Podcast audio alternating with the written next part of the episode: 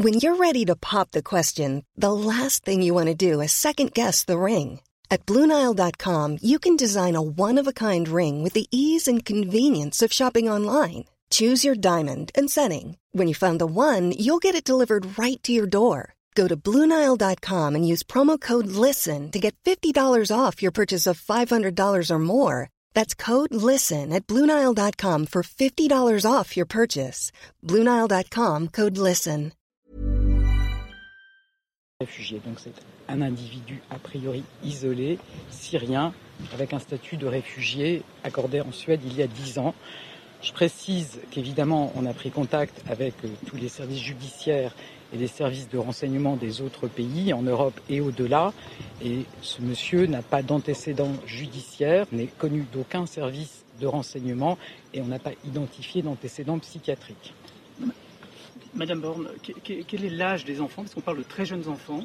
Euh, quel est l'âge des enfants Et euh, est-ce que vous avez pu parler euh, aux familles des témoins? Je vais laisser Madame la Alors, sur l'âge des enfants, hein, je, je, prends mes notes pour être sûr de moi. Donc, on a un enfant de 22 mois, deux enfants de 2 ans et un enfant de 3 ans. Parmi les quatre victimes mineures, il y en a un qui est de nationalité néerlandaise et un qui est de nationalité anglaise. C'était euh, des touristes puisque les, le, les, faits ont eu lieu sur une aire de, de, jeu qui se trouve sur un parc face au lac d'Annecy. Donc ils sont tous, euh, les, victimes sont prises en charge, les autorités consulaires sont au courant. Il y avait un certain nombre de victimes euh, visuelles, donc qui ne sont pas, qui n'ont pas été blessées euh, par l'arme blanche, mais qui ont été témoins et qui sont extrêmement choqués puisque c'est sur un jardin public très fréquenté. Notamment, il y avait une classe de lycéens qui est actuellement prise en charge par une cellule médico-psychologique et avec une prise en charge par l'association d'aide aux victimes mandatée par le parquet. Ce que je peux dire, c'est que ce sont des tout petits enfants ont été blessés vraiment très grièvement. Je pense que quand, en tant que parent et en tant que citoyen, on imagine, on est déjà très choqué. On a pu échanger avec ceux qui sont intervenus pour sauver euh, ces enfants je peux vous assurer que c'est très très choquant et c'est vraiment une énorme émotion de tous ceux qui ont pu intervenir euh, et qui sont intervenus dans les meilleurs délais pour assurer la prise en charge de ces petites victimes. Madame la Première ministre, au-delà de la, de la tristesse, il y a peut-être de la colère. Est-ce que vous comprenez ceux qui s'interrogent, y compris dans la classe politique, sur euh, le parcours migratoire effectivement de cette personne et donc sur la politique migratoire menée? Alors, je le redis, hein, c'est une personne qui a un statut de réfugié en Suède, donc qui circule au sein de l'Union européenne. Et je pense qu'avant de s'emballer sur des conclusions sur ces sujets, il faut attendre que l'enquête puisse avoir lieu. Je crois qu'aujourd'hui, c'est le temps de l'émotion, ça doit être le temps de l'unité, de solidarité avec ces petits-enfants, avec leurs parents, avec leurs familles et avec tous les habitants d'Annecy qui sont évidemment choqués par ce qui s'est passé.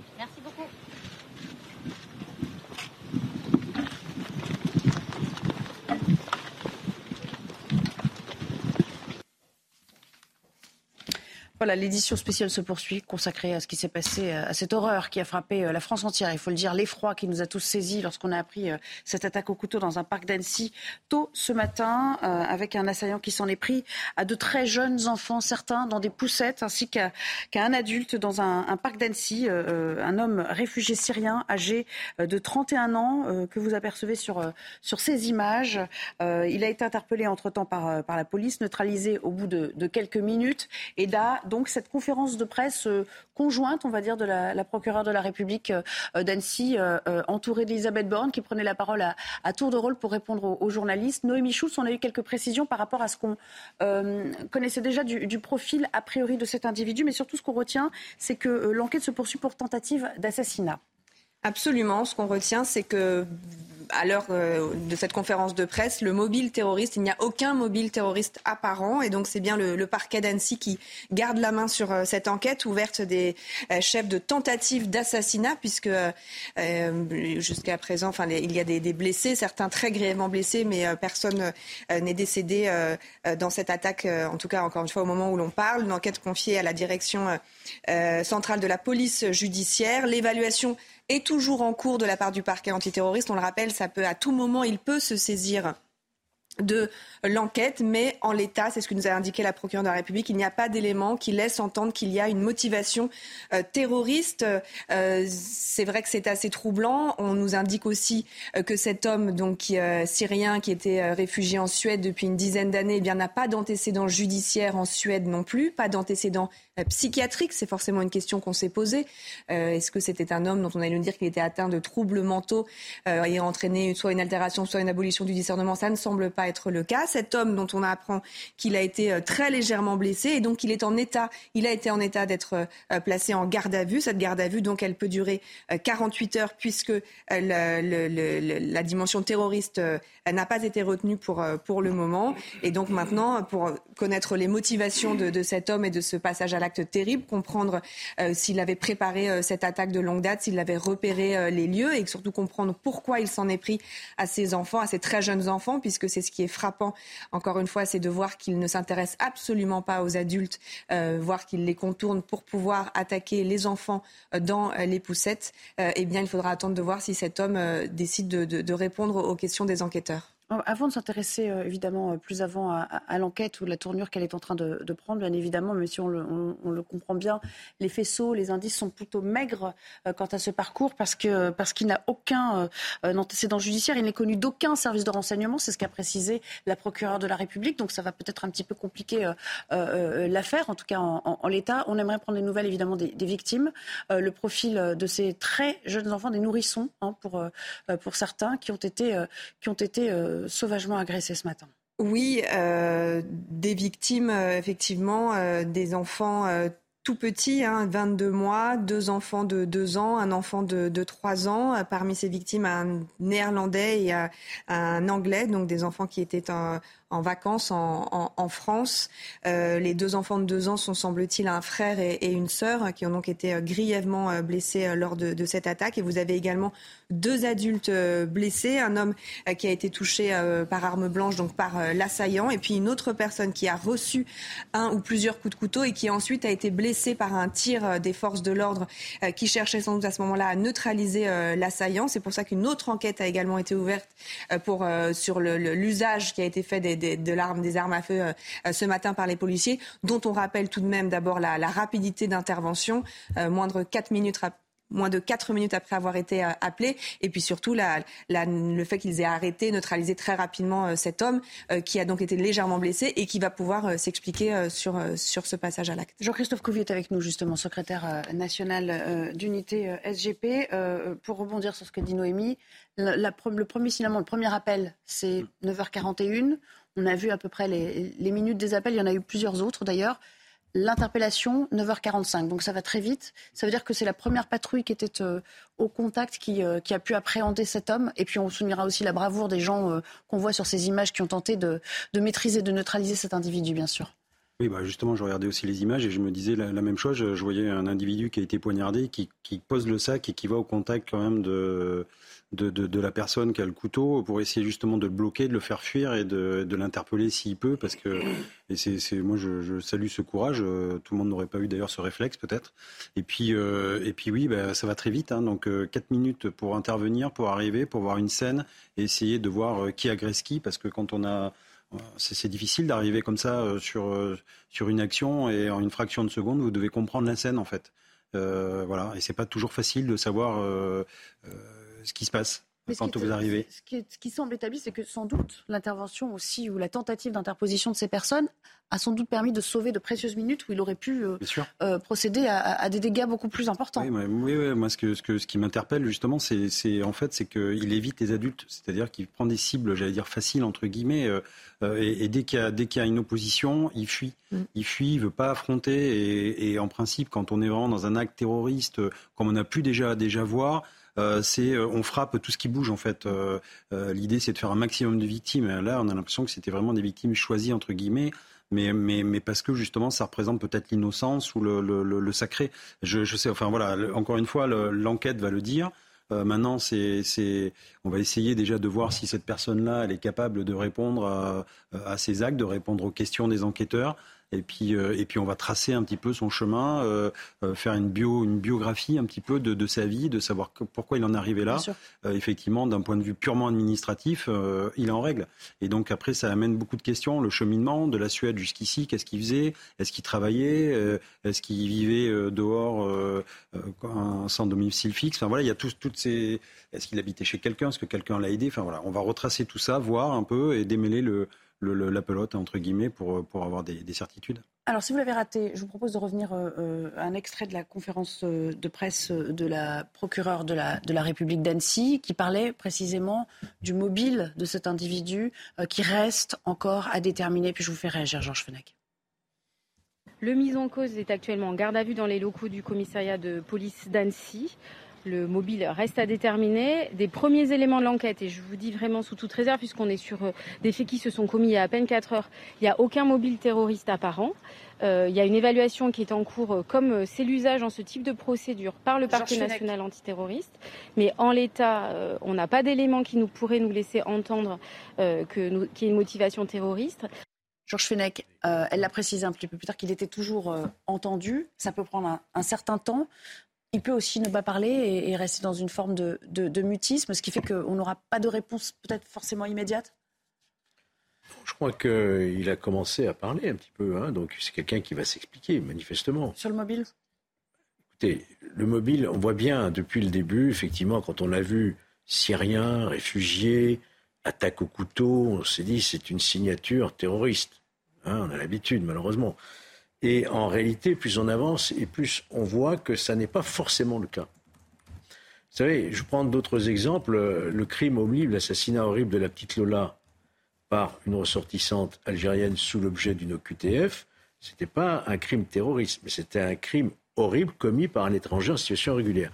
Là, nous risquons d'avoir le même débat, c'est-à-dire un crime horrible, euh, des tentatives d'assassinat sans but apparent terroriste, mais commis par un réfugié étranger. Donc, à nouveau, au moment où le débat va arriver à l'Assemblée nationale sur la loi immigration, va se poser la question de la protection du territoire face à ce type euh, d'immigration. Voyez-vous? Et aussi la question du droit d'asile, comment éviter un droit d'asile dévoyé? Enfin, toutes ces questions vont revenir sur le tapis. Mais en l'état actuel, quand on voit qu'il est séparé de sa femme en Suède, depuis huit mois, qu'elle n'a pas de ses nouvelles apparemment depuis quatre mois, qu'il a un enfant de trois ans avec cette femme, on ne peut pas exclure que cet individu ait perdu son contrôle et voulu, euh, peut-être dans un acte un peu suicidaire pour lui-même, euh, euh, s'en prendre à des, jeunes victimes innocentes des bébés, ça peut être une affaire de droit commun, si vous voulez. Hein. Et ça, il faudra encore attendre les 48 heures de garde à vue pour en savoir un peu plus.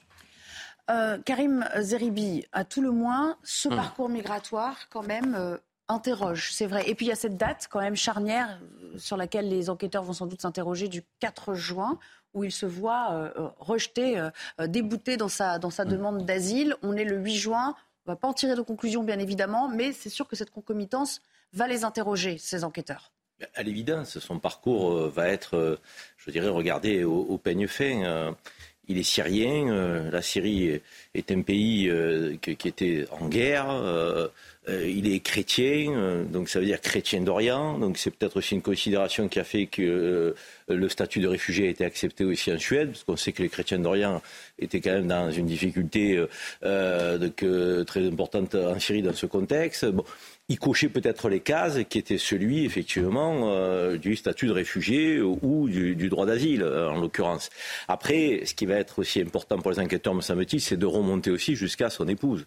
Parce qu'il y a peut-être des éléments aussi qu'elle est euh, susceptible de fournir sur son état, sur son comportement. Euh, de, le vécu qu'elle a, eu avec lui va être, va être utile aux enquêteurs s'il ne parle pas beaucoup, s'il ne s'exprime pas beaucoup. Or, euh, à ce stade, on ne sait pas grand-chose émanant de ce qu'il aurait pu dire ou pas. On rappelle qu'il a vécu 10 ans en Suède, hein, Noébi. ce qu'on peut dire, c'est que d'abord, il est en état, a priori, de, s'expliquer, puisqu'il a été légèrement blessé.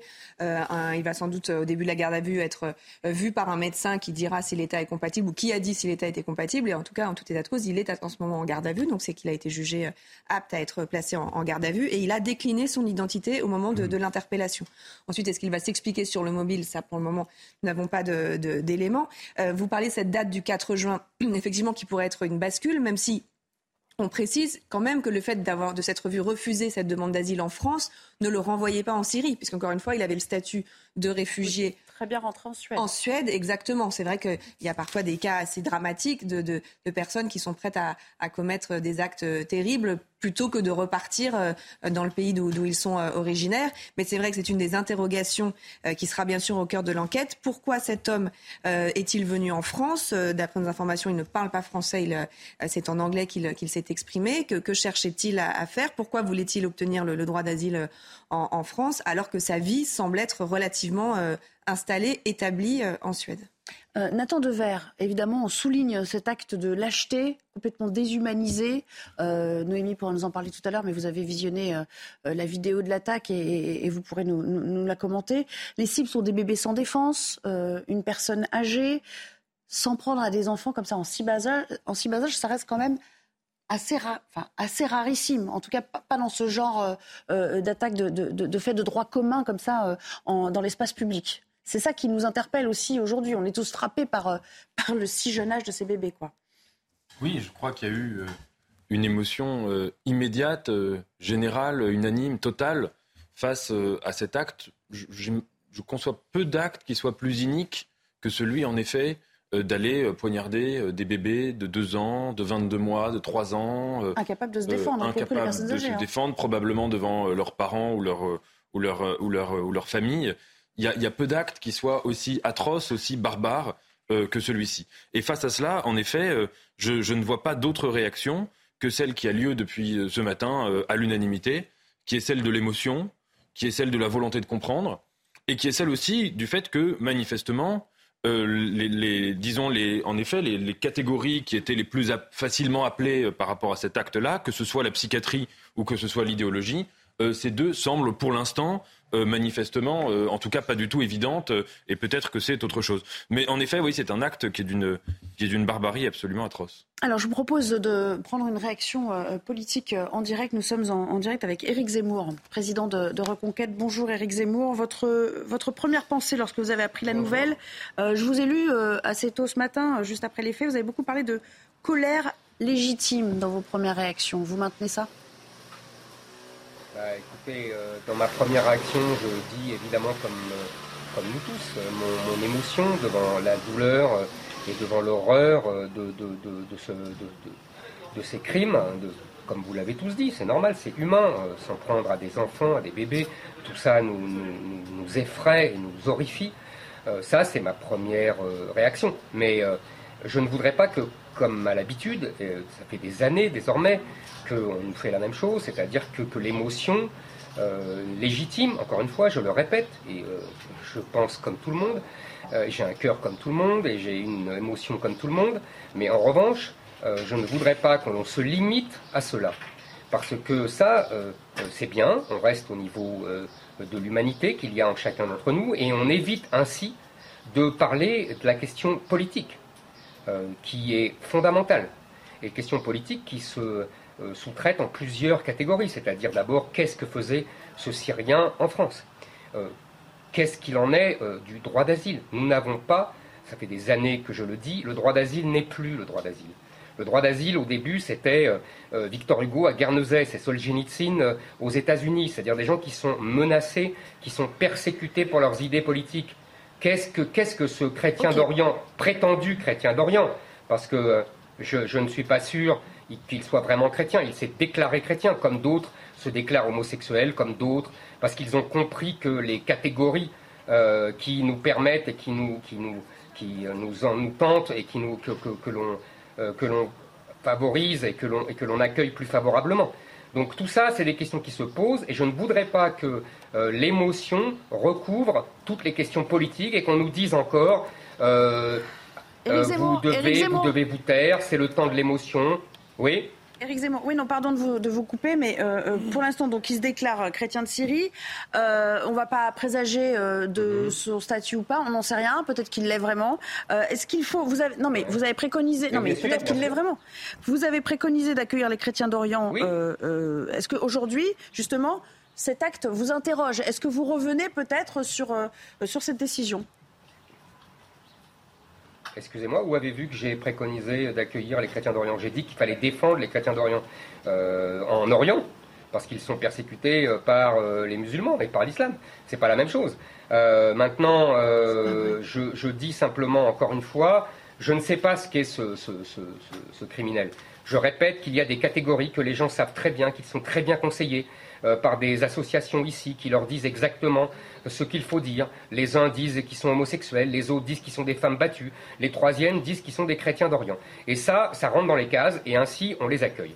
Voilà ce que je dis. C'est la vérité qui est connue de tous les, de tous les professionnels de l'asile. Moi, je dis simplement ce que j'ai proposé pendant la présidentielle, c'est que le droit d'asile ne soit plus demandé sur le sol de la France et qu'il soit demandé dans les ambassades de France, dans les pays d'où viennent ces gens. Comme ça, ce, type-là ne serait jamais venu ni en Europe ni en France.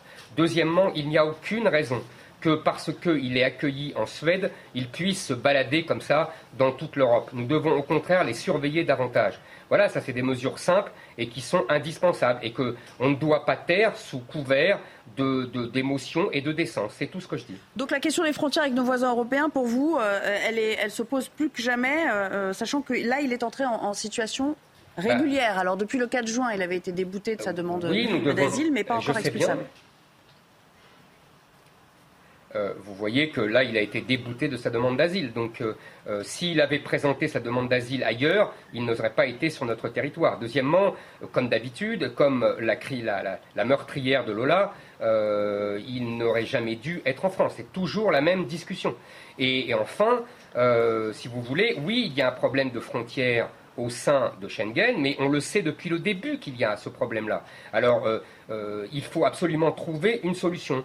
Soit on, ferme les frontières dans le cadre de Schengen, soit on trouve des solutions entre pays européens. Je comprends très bien euh, qu'on continue cet accord entre nos pays européens de Schengen, mais dans ce cas-là, il faut garantir toutes les mesures de sécurité. Si les mesures de sécurité ne sont pas prises, il, faut, il faut prendre les, les conclusions politiques euh, et protéger d'abord notre peuple. Merci beaucoup, Éric Zemmour, d'avoir répondu à nos questions en direct sur, euh, l'antenne de CNews. Merci à Thibault Marcheteau pour la réalisation de ce duplex. Première réaction sur le, sur le plateau. Céline Pina, réaction à ce que vous venez d'entendre. Parce que là, bon, il remet en doute, Éric Zemmour, euh, cette euh, euh, qualité supposée de chrétien d'Orient, en disant que, de son point de vue, ça, ça, ça, ça s'apparente à une forme de dissimulation. Il est exact qu'on a eu pas mal d'informations disant que pour se faire accepter, il y avait des récits types qui étaient donnés aux réfugiés et notamment le fait d'être gay, le fait d'être chrétien d'Orient, etc., etc. Ça, ce sont des choses que l'on sait.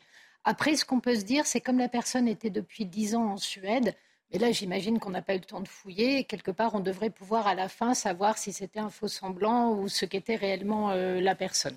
Donc, attendons d'en savoir un petit peu plus. Pour le reste, euh, dire que quand on accueille euh, des, réfugiés, on ne sait pas qui on accueille, c'est vrai. Bien sûr qu'à part les grands chefs terroristes, euh, tous les exécutants qui ont été sur place, mais même tous les gens euh, qui ont vécu dans ce chaos et cette violence peuvent avoir été durablement abîmés ou pas. Donc on ne peut pas euh, présager, on ne peut pas savoir. Manifestement, dans ce cas-là, il n'y avait pas d'antécédent, on n'avait aucune information, il n'y avait pas de raison particulière de ne pas laisser cette personne se déplacer. La question peut-être que l'on peut se poser et qui, à mon avis, interpelle les Français, c'est une forme de bain culturel. C'est-à-dire quand ils entendent Syriens, ils se disent ce sont des gens qui ont vécu dans la guerre, dans la haine ethnique, religieuse, tribale, qui ont grandi là-dedans. Et euh, leur grande peur, c'est de se dire cette haine, ils la retournent contre l'Occident, euh, à tel point que euh, tuer des enfants, c'est imaginer le fait qu'il n'y ait pas d'innocence, que l'enfant peut être porteur d'état des parents, que ce qu'on projette sur un pays, on le projette sur tous ses enfants. C'est une forme de déshumanisation qui fait extrêmement peur. Là, c'est déjà entré dans la psychologie du personnage. Euh, on ne le sait pas encore. Euh, je veux dire, l'enquête est vraiment très au prémisse quand dans la psychologie du personnage, c'est rentré dans la psychologie de ceux qui regardent. C'est exactement ce que disait euh, Monsieur Georges Fenech, c'est-à-dire que tous les éléments qu'on vous amène vous, vous rebasculent dans des formes de peur.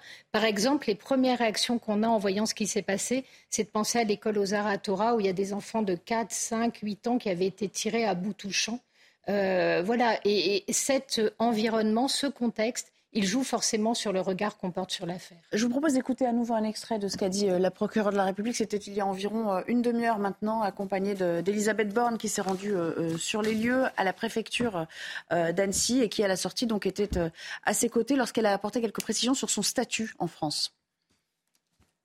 Nous, ce qu'on sait aujourd'hui, vraiment des premiers éléments, c'est qu'on est face à quelqu'un qui a priori sans domicile fixe et qui a un parcours euh, migratoire euh, en Europe avec une demande d'asile qui lui a été accordée pas par la France. Nathan Dever, donc euh, un SDF qui parle pas français, qui attendait et qui finalement s'est vu débouté, mais qui n'était toujours pas parti. Bon, c'est là-dessus aussi que vont porter les interrogations, bien sûr. Oui, mais moi, excusez-moi, mais je trouve très très indécent les propos là que vient de tenir Éric Zemmour. Je disais il y a 5 minutes, 10 minutes qu'il n'y avait pas eu de récupération, qu'il y avait eu des hommages plutôt dignes. Bon, euh, je, ne l'aurais pas dit euh, si euh, avait parlé avant. qu'il faille réfléchir et ne pas se contenter de l'émotion, je veux bien, mais on ne peut pas réfléchir sur un événement dont on ignore absolument tout. Donc si vous voulez, là, pour l'instant, euh, nous ne savons absolument rien du profil de ce monsieur, ou ce que nous en savons est extrêmement, extrêmement parcellaire et, fragmenté. On ne sait pas pourquoi il a quitté la, Suède il y a quelque temps, on ne sait pas pourquoi il a quitté sa femme et ses enfants. Donc il y a beaucoup plus de zones d'ombre que de faits. Donc euh, évidemment, faire semblant, si vous voulez, ce qui est extrêmement pervers, c'est faire semblant de dire nous allons faire une analyse rationnelle sur une absence de faits. Premièrement. Deuxièmement, poser une question politique avec comme postulat que ce fait absolument tragique et horrible euh, est un miroir de notre société. Peut-être bien que oui, peut-être bien que non. On le saura quand on aura des éléments, encore une fois, et pour l'instant, nous n'en avons pas. Et troisièmement, si vous voulez instrumentaliser un drame pour faire l'agenda politique d'un parti qui a fait 7% euh, par ailleurs, mais même s'il en avait fait 35% aux dernières élections, c'est pas digne. Là, il y a un temps, alors non pas de deuil parce que pour l'instant les gens sont, blessés gravement, mais il y a un temps d'émotion, il y a un temps de silence, il y a un temps d'horreur. Et les questions politiques, si questions politiques il y a,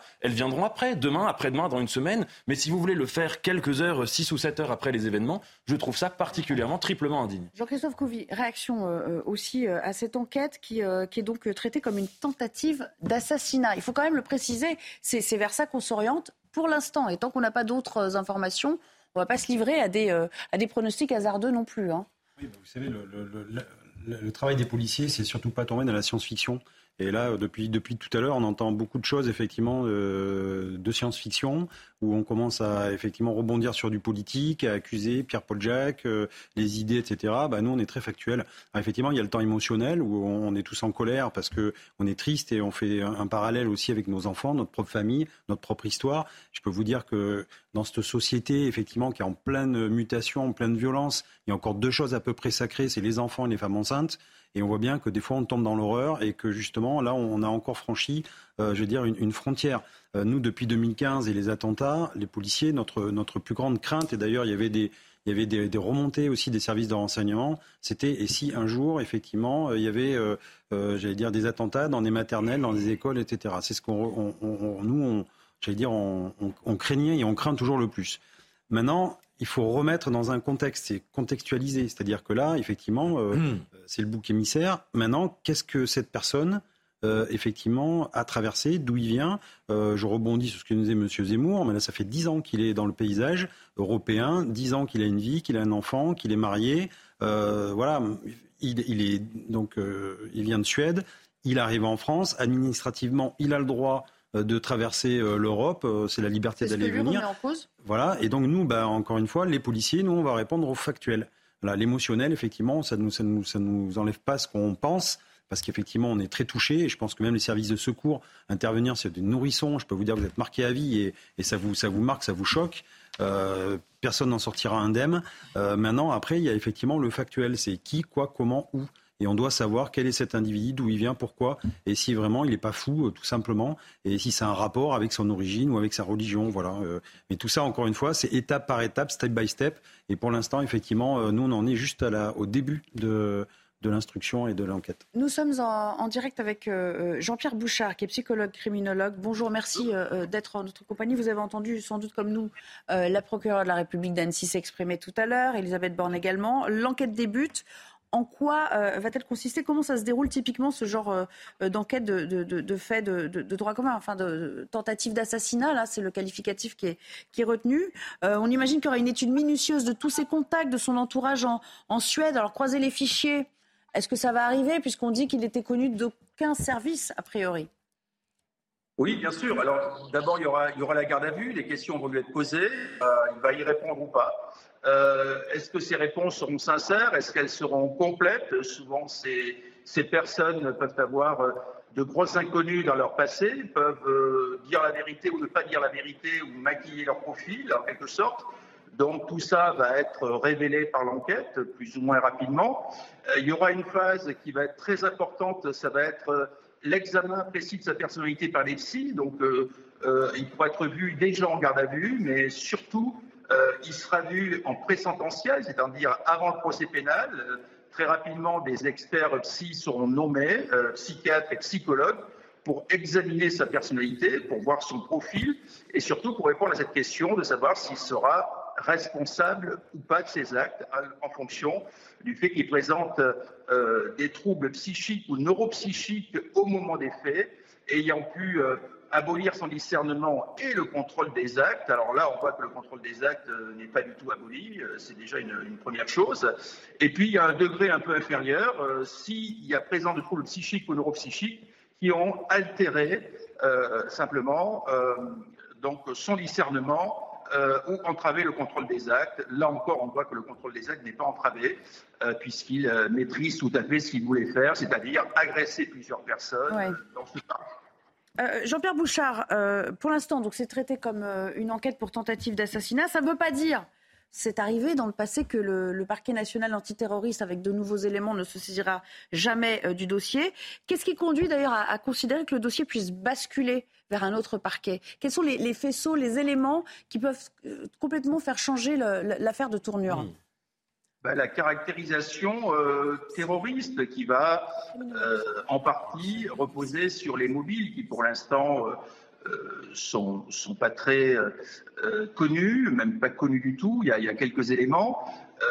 donc va être va-t-il être plus prolixe là très rapidement ou pas? Donc la, motivation, notamment religieuse ou idéologique euh, ayant conduit à un attentat euh, donc, de type terroriste euh, pourrait faire basculer la chose. Donc l'évolution de la garde à vue et de ce qui sera révélé va permettre donc aux magistrats de, qualifier l'affaire. Merci beaucoup, Jean-Pierre Bouchard, pour, pour toutes vos réponses. Georges Fenech, l'expertise psychologique, hmm. elle viendra. Ça va sans doute beaucoup alimenter le, débat à suivre sur sa capacité ou pas d'être jugé. On sait qu'à chaque fois, ça soulève beaucoup de questions, y compris euh, dans, le débat public. Hein. Mais euh, là, il faut laisser faire les experts. Oui, et en matière criminelle, nous sommes en matière criminelle, tentative d'assassinat, peine encourue la perpétuité. Pour l'instant, on reste sur du droit commun, c'est ce que nous a dit la, procureure. On ne sait pas si ça basculera ou pas sur, euh, sur une connotation terroriste. Mais en matière criminelle, vous le savez, l'expertise psychiatrique est obligatoire. Il y aura une expertise, il y aura sans doute plusieurs expertises qui détermineront si cet individu qui sera mis en examen par un juge d'instruction et euh, euh, possède ses facultés intellectuelles, si elles sont euh, atténuées, voire abolies. Et suivant le cas, il encourt une sanction pénale ou il n'est pas justiciable d'une sanction pénale. Donc ça, c'est le travail normal du juge d'instruction qui va commettre des experts qui se pencheront sur euh, son état de santé euh, mentale. Alors, moi, moi je, sens bien cette affaire qui est dramatique, hein, qui, est, horrible. Moi, je n'ai pas de souvenir d'une affaire de ce type, qu'on est dans du droit commun, surtout que, euh, vous voyez, on a, on a déjà quelques éléments sur la rupture avec sa, famille, puisque ça fait huit mois qu'il est, qu'il est séparé. sa femme dit apparemment qu'elle n'a pas de ses nouvelles depuis quatre mois. Et on a sans doute quelqu'un qui est totalement à la dérive, totalement qui a régi sur quelque chose de, pulsion, et qui, a voulu semer la mort autour de lui, parce que lui-même est dans une espèce de, délire mortifère. Vous on est probablement sur ce registre-là. Alors, mais euh, avec un Témoin, hein. Un témoin l'a vu rôder il y a quelques jours. Il faudra aussi euh, vérifier euh, ce témoignage. Mais s'il y a plusieurs témoignages allant dans le sens d'un homme qui se trouvait là comme une forme de, de repérage, ou peut-être qu'il irait là comme SDF, puisque la procureure a dit qu'il était SDF, ça peut, à un moment donné, entraîner aussi la notion de préméditation et faire basculer l'enquête aussi? Bien sûr, la notion de préméditation, à mon avis, elle est déjà là, puisqu'il hein. a un couteau. L'assassinat, c'est déjà. Pour assassinat. Assassinat, ça, inclut déjà la préméditation. on a déjà intégré cet élément. Il a déjà une arme sur soi, euh, etc. Mais vous n'empêcherez pas, et ça, ça va être dans un temps très prochain, qu'il y aura un débat à nouveau, puisqu'il y a le projet de loi immigration qui arrive à l'Assemblée nationale, et que euh, les plus hautes autorités de ce pays, que ce soit le président de la République, le ministre de l'Intérieur, ont clairement dit qu'il y a une surreprésentativité, c'est factuel, de la criminalité en France commise par des étrangers, que ce soit dans les transports dans les villes. Il y a 24% de détenus aujourd'hui dans nos prisons qui ont la nationalité étrangère. Donc ce débat, évidemment, euh, prend encore de l'acuité par rapport à ce qui vient de se passer. Karim Zeribi, réaction euh, à cette euh, enquête. Que nous ayons un débat politique, évidemment qu'il faut l'avoir. Que nous analysions avec les éléments que nous allons avoir le parcours de cet homme, ses motivations, mais c'est une obligation que la société comprenne ce qui s'est passé. Euh, mais de là à passer du stade de l'émotion, euh, je dirais à l'échelle nationale, de la sidération même, à une tentative de récupération sans connaître euh, quasiment rien euh, de, du parcours de cet individu ou, ou que ce que nous, avons, avons, évoqué. Donc c'est nauséabond. Excusez-moi, je veux dire. Donc, bien sûr qu'il faut le débat politique. Personne ne veut l'évacuer et ne pourra l'évacuer d'ailleurs si certains étaient tentés de vouloir le faire. Donc, mais là encore une fois, je veux dire, il, il y a quand même. On nous parle de civilisation à longueur de journée.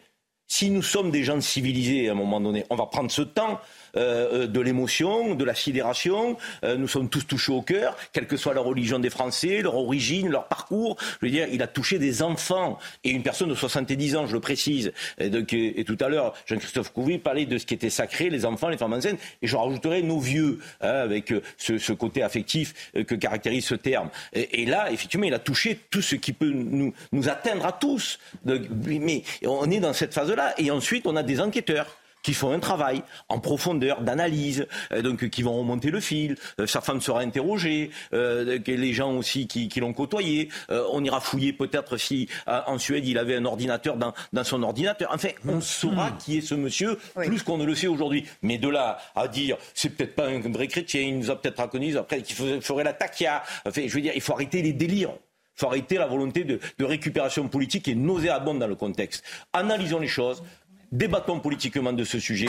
Euh, il n'y a aucun sujet avec ça. C'est pas tabou et ça ne doit pas l'être. Mais là, si vite, aller vers une récupération, honnêtement, c'est pas digne de notre pays. Jean-Christophe Couvi, en tout état de cause, 3 euh, heures, 3 heures, 4 heures après euh, l'attaque, c'est vrai qu'on en sait déjà beaucoup. Nous sommes émus et que nous sommes pris sur le fait d'un acte qui est une horreur absolue et que nous sommes là pour, pour en dire ce que nous en pensons. Mais on n'est pas là pour dire qui il est, pourquoi, quelles sont ses motivations. Le, seul problème, c'est que quand on fait des émissions spéciales sur des choses sur lesquelles il n'y a aucun élément, qu'on est nombreux, etc., c'est que forcément, à un moment donné, cette parole-là, elle va sortir et on le sait très bien. On va pouvoir commenter, on va pouvoir dire cette personne se comporte mal, cette personne se comporte bien. si on voulait vraiment respecter l'émotion, on ne ferait pas des, émissions Alors on spéciales. On était à la télé, on fait rien, on n'en parle plus, il n'y a plus d'infos. Euh, si, mais bah, on ne fait peut-être pas pendant des heures et des heures, parce que quand on parle pendant des heures et des heures, oui, à un moment donné, on va interroger. Je vais vous interrompre, euh, Céline, on va écouter le maire d'Annecy en direct. Avec eux, puisque l'urgence était de les emmener sur des plateformes hospitalières qui pouvaient répondre à la gravité du, des gestes. Il y a eu des coups de couteau, pour des enfants de 22 mois, on peut imaginer l'horreur. Donc ce n'était pas le moment d'interroger. Les victimes, qui sont derrière nous. Alors les lycéens qui sont derrière nous, alors je salue leur, je salue leur sang-froid et aussi euh, leur courage euh, pour avoir euh, répondu à la situation. On a très vite, avec les équipes, mis en place une, une cellule psychologique à la fois pour les parents, parce qu'il y a l'école juste à côté. Je tiens à préciser qu'il n'y a aucun enfant de l'école du Quai Jules qui a été concerné. Ils ont entendu des sirènes de pompiers, mais ils n'ont pas été touchés directement, mais malgré tout, on a mis en place une cellule psychologique pour les parents que j'ai vue très très rapidement. On a mis aussi une cellule psychologique pour les agents de la ville. Il faut savoir qu'il y a deux agents de la ville qui ont tenté d'arrêter l'assaillant au moment, au moment où vous commettez ces crimes. Je salue leur courage, leur courage, et donc nous avons là aussi mis en place une cellule, une cellule d'accompagnement psychologique. L'agent municipal qui a, donné les premiers soins, justement, vous lui avez parlé Pas encore, parce que la, la, Première ministre vient de partir. On vient de finir la conférence de presse avec euh, la Première ministre et je suis avec vous là et je les appelle juste après. Je tiens à saluer le travail, la réactivité et le professionnalisme de notre équipe municipale, de notre police municipale, qui a accompagné, qui a, qui a bloqué le, les périmètres, sécurisé le périmètre pour que l'enquête commence à faire son, à suivre son cours. Et j'ai rendez-vous demain avec eux pour parler de ce qui s'est passé, parce que certains de nos policiers sont choqués. Les, les images étaient choquantes, oui. Vous n'avez pas pu parler avec les parents des petites non, parce que les parents ont très vite été euh, accompagnés avec les victimes pour qu'ils soient à côté des victimes. C'était la priorité. La priorité, c'était les soins. La priorité, c'était que la famille, le périmètre soit sécurisé, que la famille puisse accompagner les victimes. Qu'est-ce que vous savez de l'état de santé des, des victimes des deux notamment? Pour l'instant, le, les informations que nous avons, c'est que les quatre victimes sont en urgence absolue. Et les quatre jeunes sont en urgence absolue. On attend des nouvelles le plus rapidement possible, mais pour l'instant, je ne peux pas en dire plus, je n'en sais pas plus. Envisagez-vous des mesures de sécurité supplémentaires dans les aires de jeu, les écoles, les endroits où il y a des enfants? Écoutez, aujourd'hui, on travaille, on a très prochainement une, une euh, réunion de coordination police nationale, gendarmerie nationale et police municipale, le sujet sera, sera abordé et on doit euh, parler, parce que vous savez, nous avons le festival du film d'animation.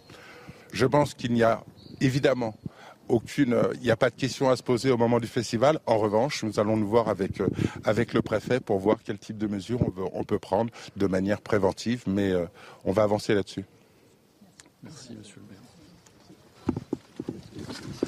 Est-ce qu'il serait le maire d'Annecy qui vient de prendre euh, la parole pour euh, effectivement euh, parler de cette cellule psychologique. C'est important de revenir aussi à ce qui s'est passé et aux gens qui, qui ont fait les frais de, cette attaque, à divers degrés d'ailleurs, parce qu'on parle évidemment des, victimes auxquelles on pense tous. je pense qu'on est tous dans l'effroi et à, à, vrai dire un peu sonnés quand même par, par la nouvelle aujourd'hui, mais aussi les nombreux témoins de cette scène d'horreur. On les a vus sur beaucoup d'images, Noémie Schulz, et puis on pourra revenir aussi à l'intervention des policiers quand ils arrivent sur ce genre de scène dans un instant. Noémie, beaucoup, de, beaucoup de traumas hein, oui, engagés. Dans sa prise de parole, la, la, la Première ministre a évoqué d'ailleurs l'état dans lequel se trouvaient les, les primo-intervenants euh, qui ont dû euh, porter secours à des euh, tout petits enfants euh, qui sont très, très choqués, tout comme les agents de la ville, puisque le maire vient de nous indiquer que deux agents municipaux avaient tenté d'interpeller l'assaillant.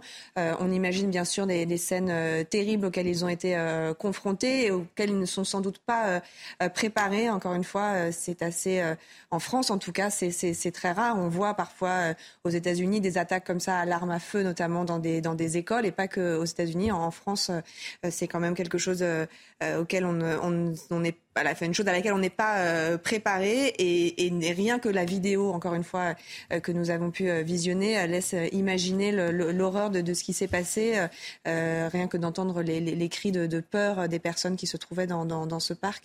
D'ailleurs, la Première ministre a parlé aussi de beaucoup de victimes qui n'ont pas été touchées dans leur chair, mais qui seront profondément traumatisées. C'est quelque chose qui, qui me rappelle l'attentat sur la promenade de Nice, avec la question des, des, des, victimes, de tous ceux qui n'ont pas été euh, uh, touchés, frappés par le camion, mais qui ont vécu ce soir-là euh, l'horreur absolue. Et on les entend, ces personnes-là, euh, quand elles viennent euh, témoigner au, procès, on mesure que les blessures de l'âme, les blessures psychiques sont parfois aussi douloureuses, voire plus douloureuses, parce qu'il y a le sentiment de culpabilité en plus de ne, pas s'être interposé, de ne rien avoir pu faire, de ne pas avoir été blessé. Alors que là, vous imaginez ces adultes, vous imaginez cette peut-être assistante maternelle qui, pousse la poussette, qui, sur laquelle il, il semble porter des coups à un puis un deuxième enfant. Euh, vous imaginez ce que cette femme va, va, devoir ensuite, euh, avec quoi elle va devoir vivre. Euh, c'est absolument terrible. Jean-Christophe Couvi, c'est vrai qu'il y a des traumatismes à plusieurs degrés, déjà pour, bah, pour les, les victimes elles-mêmes, ces enfants qui seront sans doute marqués à vie aussi par, par ça parce que l'inconscient est là. les parents, les parents, il y avait des familles de touristes européens, semble-t-il, qui ont été directement touchés. Les primo-intervenants, les accompagnants, les témoins, celui qui a filmé ou celle qui a filmé, mais aussi les policiers. On n'a pas l'habitude d'intervenir sur mm. ce genre de, scène. Ça doit, ça doit frapper euh, au, cœur et, renforcer aussi la difficulté de l'intervention parce qu'il faut faire, faut prendre d'énormes précautions quand on interpelle un individu pareil. Euh, je crois que là, il y a des, échanges de tirs, enfin des, coups de feu qui ont été euh, tirés pour, pour le neutraliser. Mm. On est quand même dans un parc où il y a énormément d'enfants, donc on, est obligé d'être très précautionneux, quoi. Non, mais surtout, alors, déjà, effectivement, moi j'ai une pensée pour tous les acteurs dans le moment où c'est arrivé. Euh, parce que c'est vrai que, comme vous disiez, tout le monde va être choqué. Euh, même vous, parents, vous laissez vos enfants à une tierce personne qui les garde, vous êtes loin, euh, vous faites totalement confiance et d'un seul coup, vous êtes en panique totale. On a vu des mamans arriver pour savoir où étaient leurs enfants, si c'était leurs enfants. Enfin, je veux dire, c'est normal hein, de, paniquer comme ça. Après, deuxième, deuxième chose, et je l'ai dit tout à l'heure, c'est vrai, mais j'ai vu deux personnes qui venaient s'interposer, essayer de, limiter, j'allais dire, les agressions au couteau et qui ont bravé la peur euh, de, mourir pour aller au contact de, cet assaillant. Et puis après, les policiers, vous recevez un message dans votre voiture de police avec une brève description d'un individu qui donne des coups de couteau. Euh, alors des fois, on a la description des vêtements, de, enfin, physiquement aussi, une description. Et vous arrivez sur la scène. Et puis, euh, vous, vous avez ce qu'on appelle, nous, un effet tunnel, c'est-à-dire que votre, votre, champ de vision avec le stress est un peu réduit et vous intervenez et vous essayez de, de voir ce que vous pouvez faire à votre niveau. donc, un, c'est peut-être essayer d'interpeller physiquement la personne si vous pouvez le maîtriser. Et deux, effectivement, c'est servir de notre arme, euh, notre arme euh, individuelle pour le neutraliser. Euh, maintenant, c'est en essayant de faire le moins de victimes possible, le moins de blessés possible, et, au cas où, si on doit tirer, que sur cet individu. Et c'est là qui est très compliqué, parce que les policiers du quotidien ne sont pas forcément préparés à ces actions qui méritent, on appelle ça dans le langage, nous, des drills. les drills, c'est des répétitions, des répétitions, des répétitions d'exercices qu'ont les forces un peu spéciales, qu'on va dire, dans la police, comme le GIPN, comme, comme le RAID, la BLB etc. Enfin, où, où effectivement euh, les, les, intervenants, ce sont, ce sont qui aujourd'hui? Bah, Là, c'est a priori c'est une police secours et j'ai cru voir des motards aussi. Euh, voilà, c'est en fait c'est tous les tous les, les, personnels de police qu'on peut envoyer dans un moment euh, précis on les envoie parce que justement il se passe quelque chose de, de, de, de terrible. et donc c'est tous les renforts qui arrivent. Et puis vous arrivez et puis vous faites ce que vous pouvez, encore une fois, en, en, en regardant la scène et en essayant de trier, d'intervenir le plus vite possible. Tandis que vous voyez sur, euh, sur votre écran le profil hein, des, des, victimes euh, qui, euh, qui est un petit peu plus défini. désormais, on y reviendra avec vous, Noémie, dans un instant, mais je vous propose de revenir à l'émoi, à ce choc national que ça a engendré dans, dans les mots d'Elisabeth Borne, qui est sur place. Une tragédie effroyable a eu lieu ce matin à Annecy. Des petits-enfants ont été sauvagement attaqués par un, individu dans un parc. Nous sommes bouleversé par cet acte odieux, inqualifiable. Quand ça touche des enfants, je pense qu'on est chacun touché au plus profond de, nous-mêmes. Et aujourd'hui, c'est tout notre pays qui est sous le choc. Un individu a priori isolé, syrien, avec un statut de réfugié accordé en Suède il y a dix ans. Je précise qu'évidemment, on a pris contact avec euh, tous les services judiciaires et les services de renseignement des autres pays, en Europe et au-delà. Et ce monsieur n'a pas d'antécédent judiciaire, n'est connu d'aucun service de renseignement et on n'a pas identifié d'antécédent psychiatrique. 16h10, si vous nous rejoignez, Noémie Chouss, on va peut-être faire un, point à la fois sur le profil de euh, cet individu qui a donc été euh, euh, placé en, garde à vue, et puis les victimes, dont on connaît un petit peu mieux maintenant, y compris le, profil familial, parce qu'il semblerait qu'il y ait une, une fratrie hein, dans ceux qui ont été. Oui, les victimes qui sont au nombre de 6, 4 enfants en, en, urgence absolue, 2 adultes, un homme de 70 ans touché euh, par euh, arme à blanche et un autre adulte qui a, reçu lui aussi un coup de couteau, puis a ensuite été blessé par un tir d'arme à feu des forces de l'ordre qui cherchaient à ce moment-là, bien sûr, à neutraliser l'assaillant. Pour les trois enfants, les quatre enfants, pardon, vous avez effectivement un frère et une sœur qui sont, qui ont été tous les deux grièvement blessés. vous avez également une anglaise de 3 ans et un petit néerlandais de 22 mois, donc des enfants qui étaient sans doute en vacances avec leurs parents qui faisaient du, tourisme dans la région. Le profil de, l'assaillant, un réfugié syrien de 31 ans qui a déclaré s'appeler euh, Abdal Massi H. Il est né en 1991 en Syrie. sous cette identité, il est inconnu des services de police et des services de renseignement. Il vivait en Suède depuis 2013. Il avait obtenu le statut de réfugié en Suède il y a une dizaine d'années et il est entré en France de manière régulière en 2022. Il avait fait la demande, une demande d'asile en France qui lui avait été refusée. Pourquoi? Eh bien, parce qu'il avait déjà un statut de, réfugié en Suède et qu'on ne peut pas euh, avoir ce statut dans, dans plusieurs pays.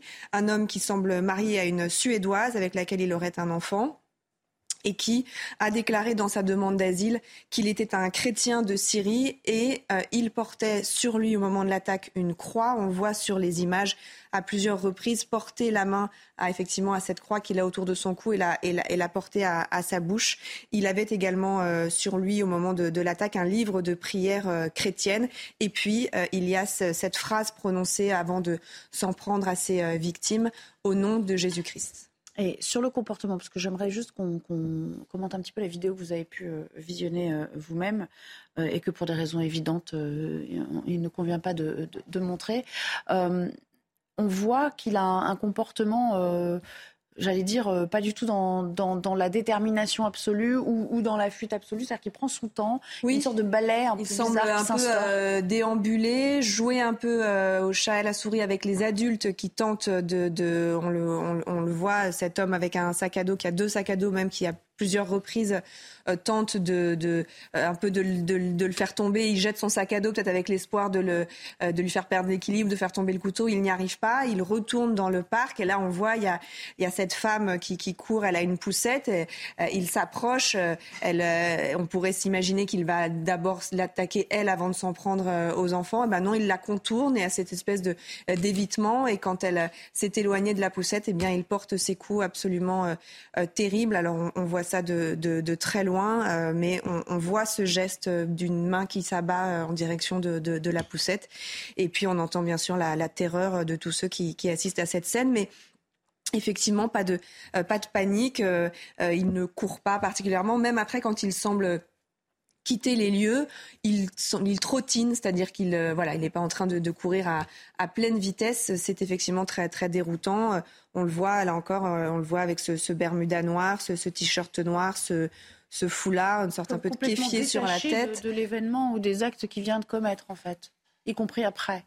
Oui, c'est bon après les, toutes les personnes qui, qui, qui, ont assisté, notamment dans les dans les attaques terroristes, vous vous parlent hein, de cette de ce de cette froideur, de ce de ce calme. Alors encore une fois, je je fais une comparaison qui n'a pas vraiment de raison d'être puisque à l'heure actuelle le caractère terroriste n'est pas retenu, mais on parle quand même d'une personne qui arrive à, à tuer froidement euh, d'autres d'autres personnes et en l'occurrence des enfants très jeunes, des êtres absolument euh, sans défense.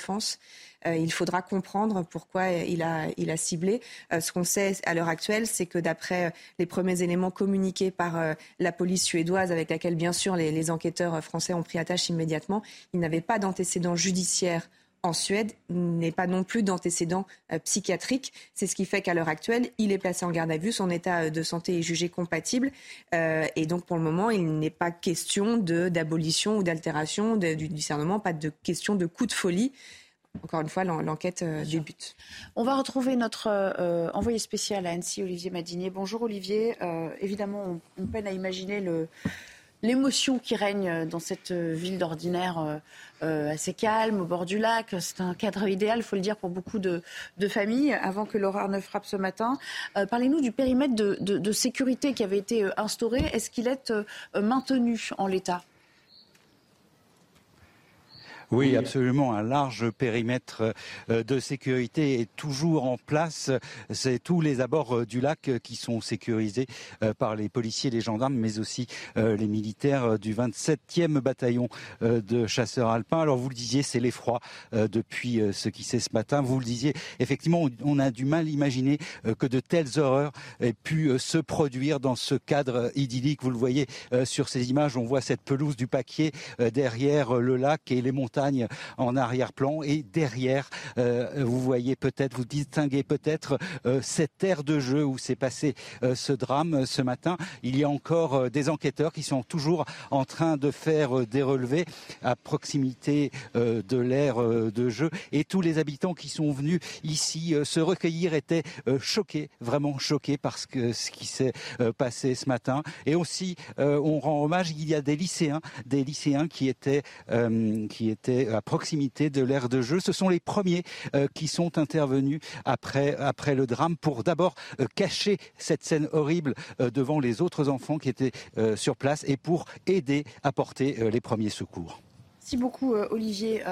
Céline Pina, évidemment, le, cadre bucolique, là qu'on voit encore sous nos yeux, renforce ce sentiment de, sidération, d'effroi, parce que voilà, on passe d'une ambiance à, une autre qui bascule tout de suite. On, on peine à trouver les mots, en fait, depuis ce matin et à faire sens de tout ça il n'y a jamais de sens à un crime ou à une tentative d'assassinat, mais là quand même particulièrement quoi. C'est compliqué à cause de la cible, à cause du, nombre d'enfants ciblés, euh, à cause du lieu aussi. C'est-à-dire que les, les, premières infos qu'on a au départ, c'est il y a eu une attaque et c'était euh, les élèves d'une école qui étaient dans un parc parce qu'en fait juste à côté il y a une école.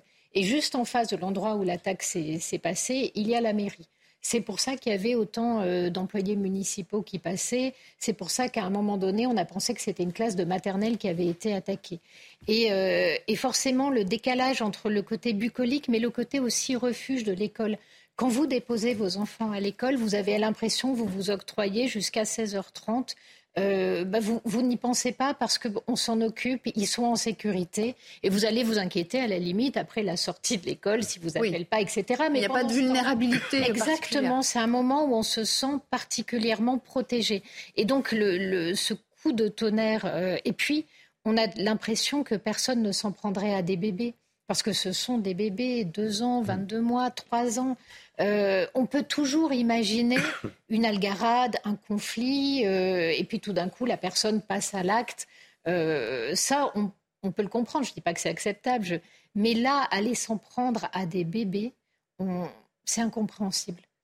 On ne voit, pas, on voit pas en fait quel, type de haine amène à tuer un enfant encore dans une poussette. C'est vrai qu'on on a du mal à faire sens de ce qui nous nous, euh, en tant qu'être humain, nous pousse à avoir une forme de discernement. Euh, Georges Fenech ou Nathan Dever, celui qui veut répondre. Euh, on se dit, il y a des choses qui sont tabous. On s'en prendrait jamais à un être humain sans défense. un enfant, c'est quand même tout ce qui nous réunit, qui nous donne de l'espoir. Enfin, c'est tellement facile, en fait, de s'en prendre à l'innocence. Nathan, peut-être? Oui, bah, peut-être que s'il y a une incapacité de faire sens, c'est que ça n'a pas de sens, en fait, de faire ça. Et qu'il n'y a pas un sens à trouver dans, dans cette démarche. Pourtant, On trouvera peut-être des éléments. Et des... Mais ce que je veux dire, c'est que là, il y a quelque chose, en effet, qui est, qui est de, de, presque le mal métaphysique dans son expression la plus, la plus pure. La plus, euh, ça veut dire, vous avez un mélange de, de crimes euh, sans aucune euh, motivation quelconque, sans aucune euh, rationalité, sans, aucune, sans aucun intérêt, entre guillemets, de la part du, du, du criminel de lâcheté naturellement totale, de, cruauté euh, absolue. Et naturellement, quand, on tue des enfants, vous avez fait une comparaison avec, les attentats. Tout à l'heure, je ferai une comparaison aussi très différente. Mais au mémorial de la, de la Shoah de Yad Vashem à Jérusalem, il y a un monument consacré aux enfants qui sont morts. Et c'est des colonnes qui sont coupées euh, à leur socle. Et c'est exactement ça, la mort d'un enfant. C'est une, une colonne qui n'a pas le temps de, de, s'ériger, et surtout quand c'est un enfant assassiné. Alors peut-être, pour répondre à ce que disait Céline, peut-être qu'en effet c'est vrai, parce que c'est un exercice difficile de commenter un événement dont on ne sait pas grand-chose, et avec juste l'atrocité. Quelque chose qu'on peut dire, me semble-t-il, moi c'est la seule source de sens que je trouve là, c'est quand même absolument pas une source d'espoir ou de consolation, mais de grandeur. Tous les civils qu'on a vus dans les vidéos, le monsieur Ossac, euh, ce que vous disiez tout à l'heure sur la police, sur les agents municipaux, qui se sont quand même comportés avec une forme de courage courage moral et courage physique, hein, parce que quand même, j'imagine que dans ces cas-là, on, on, sent bien qu'on risque sa peau. ce qui se passait. Et qui ont euh, vraiment eu une réaction qui, est, euh, qui incarne toute la grandeur humaine, euh, aussi grande que la monstruosité de l'acte commis par cet individu. Jean-Christophe, oui, on parlait tout à l'heure du détachement, de la froideur de, certains criminels. C'est quelque chose qu'on retrouve communément, selon vous? C'est-à-dire que ça, fait partie. C'est un dénominateur commun chez, chez certains profils? Oui, en fait, on est dans l'irrationnel. C'est-à-dire que nous, nous sommes des, gens euh, construits. Euh, on a voilà, des choses qu'on ne peut pas comprendre parce qu'on ne peut pas l'imaginer. Et en fait, ces personnes-là, eux, tombent complètement dans l'irrationnel et puis ont des actes. D'ailleurs, vous voyez, il, il va d'un côté, il revient de l'autre, il cherche son chemin, il fait le tour, il voit une personne, il, il n'attaque pas, puis il envoie une autre, et il ne sait pas pourquoi c'est vers elle qui va aller. Euh, est-ce qu'il y a de la schizophrénie là-dedans? Est-ce qu'il y a des visions? Est-ce que voilà tout ça, tout ça encore une fois, c'est aussi l'analyse psychologique, euh, psychiatrique qui va, qui, va nous le dire. Et, puis surtout, euh, c'est que nous policiers, on sait que depuis 2015, on a basculé dans une autre ère. C'est-à-dire, on sait qu'on a changé le logiciel, on sait qu'avec les, justement tous les, attentats, bah, nous on se prépare, hein. on se prépare, on le sait, on le dit d'ailleurs souvent qu'on est des cibles, que sans tomber dans la parano, mais il faut être vigilant.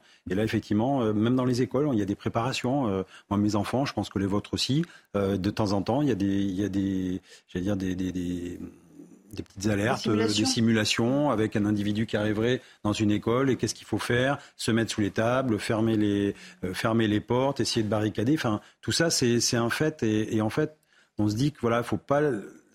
Pour l'instant, c'est pas du terrorisme. Attention, je dis bien, mais ça peut arriver. Et nous, on n'est pas à l'abri de ça. Et la preuve, il y a quelques jours, il me semble que le ministre de l'Intérieur a dit qu'il va falloir être assez vigilant dans les mois qui viennent, parce qu'il risque d'y avoir une résurgence justement du terrorisme. Euh, n'oublions pas que l'année prochaine, on va recevoir quand même le monde entier euh, euh, chez nous. toutes les caméras du monde entier vont être, voilà, vont faire un focus sur la France. Et donc, nous, on s'y prépare aussi. D'accord. Karim, juste pour conclure, euh, avant de passer peut-être euh, à des réactions politiques sur l'aspect euh, aussi. C'est pas, pas caractérisé comme un fait de terrorisme par, par la procureure au moment où on se parle. Ça, effectivement, c'est la justice qui le décide. Mais c'est de la terreur qui a été semée. et on le vit comme tel. C'est une forme de terreur qui a été semée. Et on le vit comme tel. Et, même, si nos enfants ou nous-mêmes peuvent ne pas être confrontés à un acte terrorisme en tant que tel dans sa définition, on est toujours euh, euh, prévenant, on, craint toujours d'être confronté à un acte de terreur, quel qu'il soit, comme c'est le cas là. Moi, encore une fois, euh, l'émotion, la sidération, la pensée pour les victimes et leurs familles.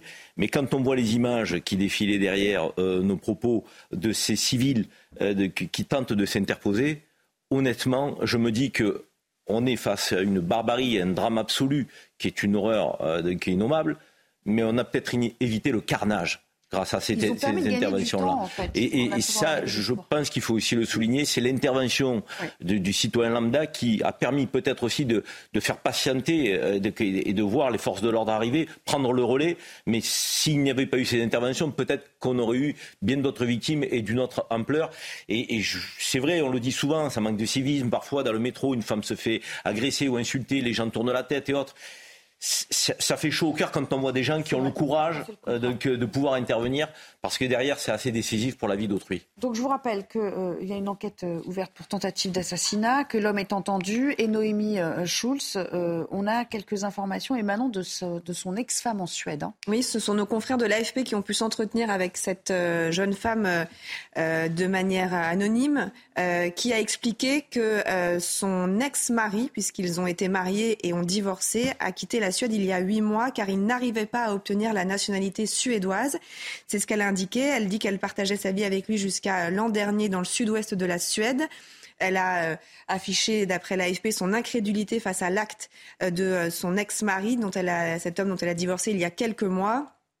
Je ne sais pas ce qui lui est arrivé, ce que vous me dites, c'est terrible, mais je n'ai pas eu de contact avec lui. Je ne sais pas où il vit ni comment il va psychologiquement.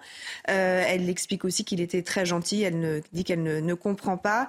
Euh, elle donne des indications sur leur rencontre en Turquie. Il y a plusieurs années, nous, nous sommes tombés amoureux et nous sommes venus ici en Suède. Après deux ans, nous nous sommes mariés, mais il n'a pas pu obtenir la nationalité suédoise et il a décidé de quitter le pays. Nous nous sommes séparés parce que je ne voulais pas quitter la Suède. Un départ qui a eu lieu il y a euh, huit mois et ce qui confirmé, la jeune femme a confirmé qu'il avait obtenu le statut de, réfugié euh, en Suède.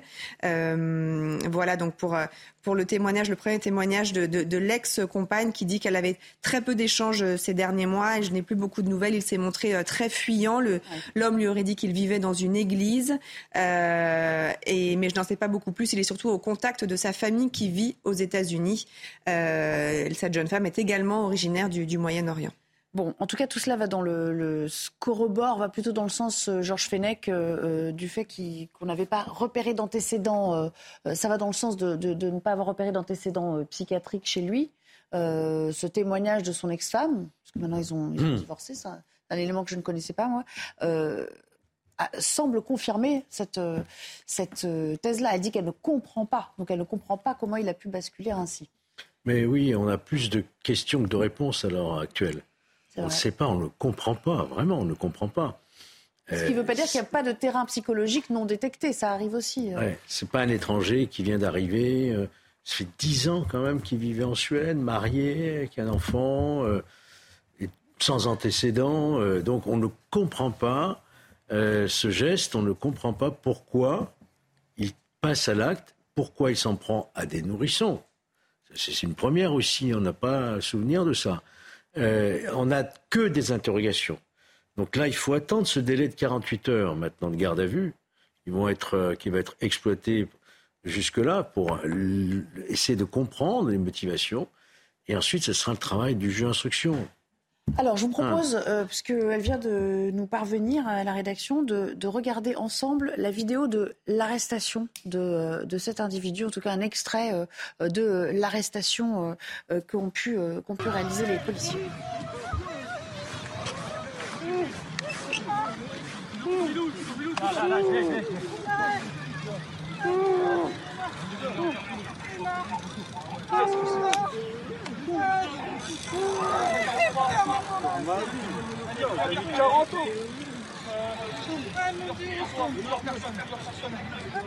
Appelle les secours. Avis secours. Un coup de par Attention.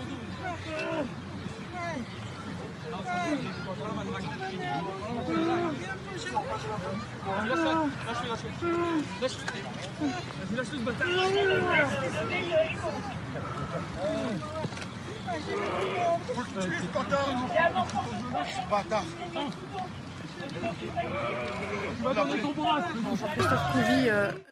voilà, vous avez euh, découvert, j'imagine comme nous, mmh. euh, cette, euh, cette vidéo. On voit qu'il y a quand même un certain nombre de policiers qui sont à l'œuvre pour mmh. un homme qui résiste en fait à cette interpellation, qui se débat, qu'on entend gémir, hurler, crier, bon, qu'il a, il a été blessé entre temps. Et puis on voit mmh. aussi qu'il y a d'autres personnes qui viennent en renfort hein, au cas où ça se passe mal, y compris des agents de la ville. Ce n'est pas une interpellation banale, on va dire, hein, c'est sûr. Non, alors déjà, je peux vous dire qu'interpeller un individu euh, qui est hyper énervé, qui est à cran, euh, bah, on voit qu'il y a trois, quatre fonctionnaires dessus, ça se fait pas comme ça. Tous les, personnes qui veulent nous donner des, vous savez, des, des, indications de comment faire euh, sans, sans, armes, sans rien, juste avec les mains et la gentillesse, bah, je peux vous dire que c'est compliqué. Moi-même, je m'y suis frotté des fois, pourtant je suis quand même assez costaud. Bah, je peux vous dire que c'est compliqué, il faut avoir un peu d'endurance et être motivé. Et donc euh, là, euh, quand on a quelqu'un qui a rien à perdre, c'est encore plus compliqué. Et on voit euh, donc il faut essayer de placer des gestes techniques pour de soumission entre guillemets pour essayer justement de, de, de, désarmer et de, de menoter. Donc là, il y, a des, y a des motards, il y a des policiers à bah pied. Oui, il y a tous les collègues qui viennent. Donc il y en a un qui essaie d'immobiliser les jambes pour pas qu'ils se débattent. Un autre, ça va essayer d'immobiliser le bras. Le couteau, à un moment donné, on voit que le couteau euh, repart, on essaie de prendre le, la main pour, pour le bloquer. Et puis, d'après ce que j'ai cru comprendre aussi, il y a une autre, une autre personne qui est dessous. C'est-à-dire qu'il y a l'agresseur et une victime euh, qui s'est débattu, qui s'est battu avec lui. Et donc, euh, il y a les deux. Et il faut aussi protéger l'autre. Enfin, c'est ce que j'ai cru comprendre dans, dans, ce qu'on m'a Ce serait donc la, dernière scène d'attaque. Ben voilà, oui, oui, c'est là, c'est vraiment la dernière scène et on voit des gens qui arrivent justement peut-être pour aider les policiers aussi euh, pour, euh, qui sont aussi sous le choc. Et, et notre, notre, job aussi, c'est peut-être, c'est des fois, même c'est sûr, c'est de protéger aussi des fois de, de, de, de l'énervement des, des, des, gens autour qui pourraient s'en prendre à un individu, lyncher. Voilà, on, on, est là aussi pour, pour protéger l'intégrité physique de tout le monde. Quoi. Incroyables images, on est vraiment là euh, aux abords immédiats du lac, hein. on voit mm. bien euh, l'eau à quelques, à quelques mètres à peine, et, et, donc cet homme qui dans, dans sa fuite a encore agressé quelqu'un, c'est ce, mm. ce que semble euh, montrer ces images et que vous nous confirmez. Il y a quelqu'un. C'est ce qu'on m'avait ce dit. Alors moi, ça pourrait expliquer aussi que le, la sixième personne blessée a été blessée d'un coup de couteau et également d'un tir euh, de, de policier. C'était sans doute parce qu'il était à proximité. Il était en corps à corps. Euh, c'est une balle perdue en fait, en somme. Bah, c'est la, difficulté, bien sûr, c'est ce qu'on disait tout à l'heure, la, la, difficulté de, de cibler précisément la, la bonne personne. on n'est pas, on, n'est pas souvent exposé à ce genre. Ah non, mais d'ailleurs vous le voyez, les, les, policiers ils sont un peu pas démunis, mais on voit bien qu'il y a aussi un mouvement chez eux, pas de panique, mais de, de sidération quoi. Le collègue qui fait le tour, qui essaye de, de, de regarder autour s'il n'y a pas déjà une sur. Euh, il peut y avoir aussi un, on ne sait pas ce que c'est, si c'est un attentat ou pas, si c'est un complice. Euh, donc on essaie aussi de sécuriser autour, de laisser travailler mes, mes, mes collègues qui menottent et qui veulent interpeller l'individu. Euh, et puis on est, on est dans le stress. Encore une fois, on manque de souffle, on est, enfin voilà, on, réalise que, que, là en face de nous, euh, il y a quelque chose de grave qui s'est passé et qu'on a, qu'on a interpellé un individu. Alors on, pense à première vue quand on intervient comme ça un terroriste. Voilà. Et, on voit aussi tous ces gens qui, euh, qui s'agrègent autour, peut-être des gens qui même ont croisé sa route, qui ont été agressés. On voit cette femme qui, met les, qui, porte les mains à sa tête et qui a peut-être été à son contact. Oui, à son contact et qui vient aussi pour euh, des fois se, aider les policiers. Ou regardez, vous voyez, même elle se rapproche, elle essaie même de les aider.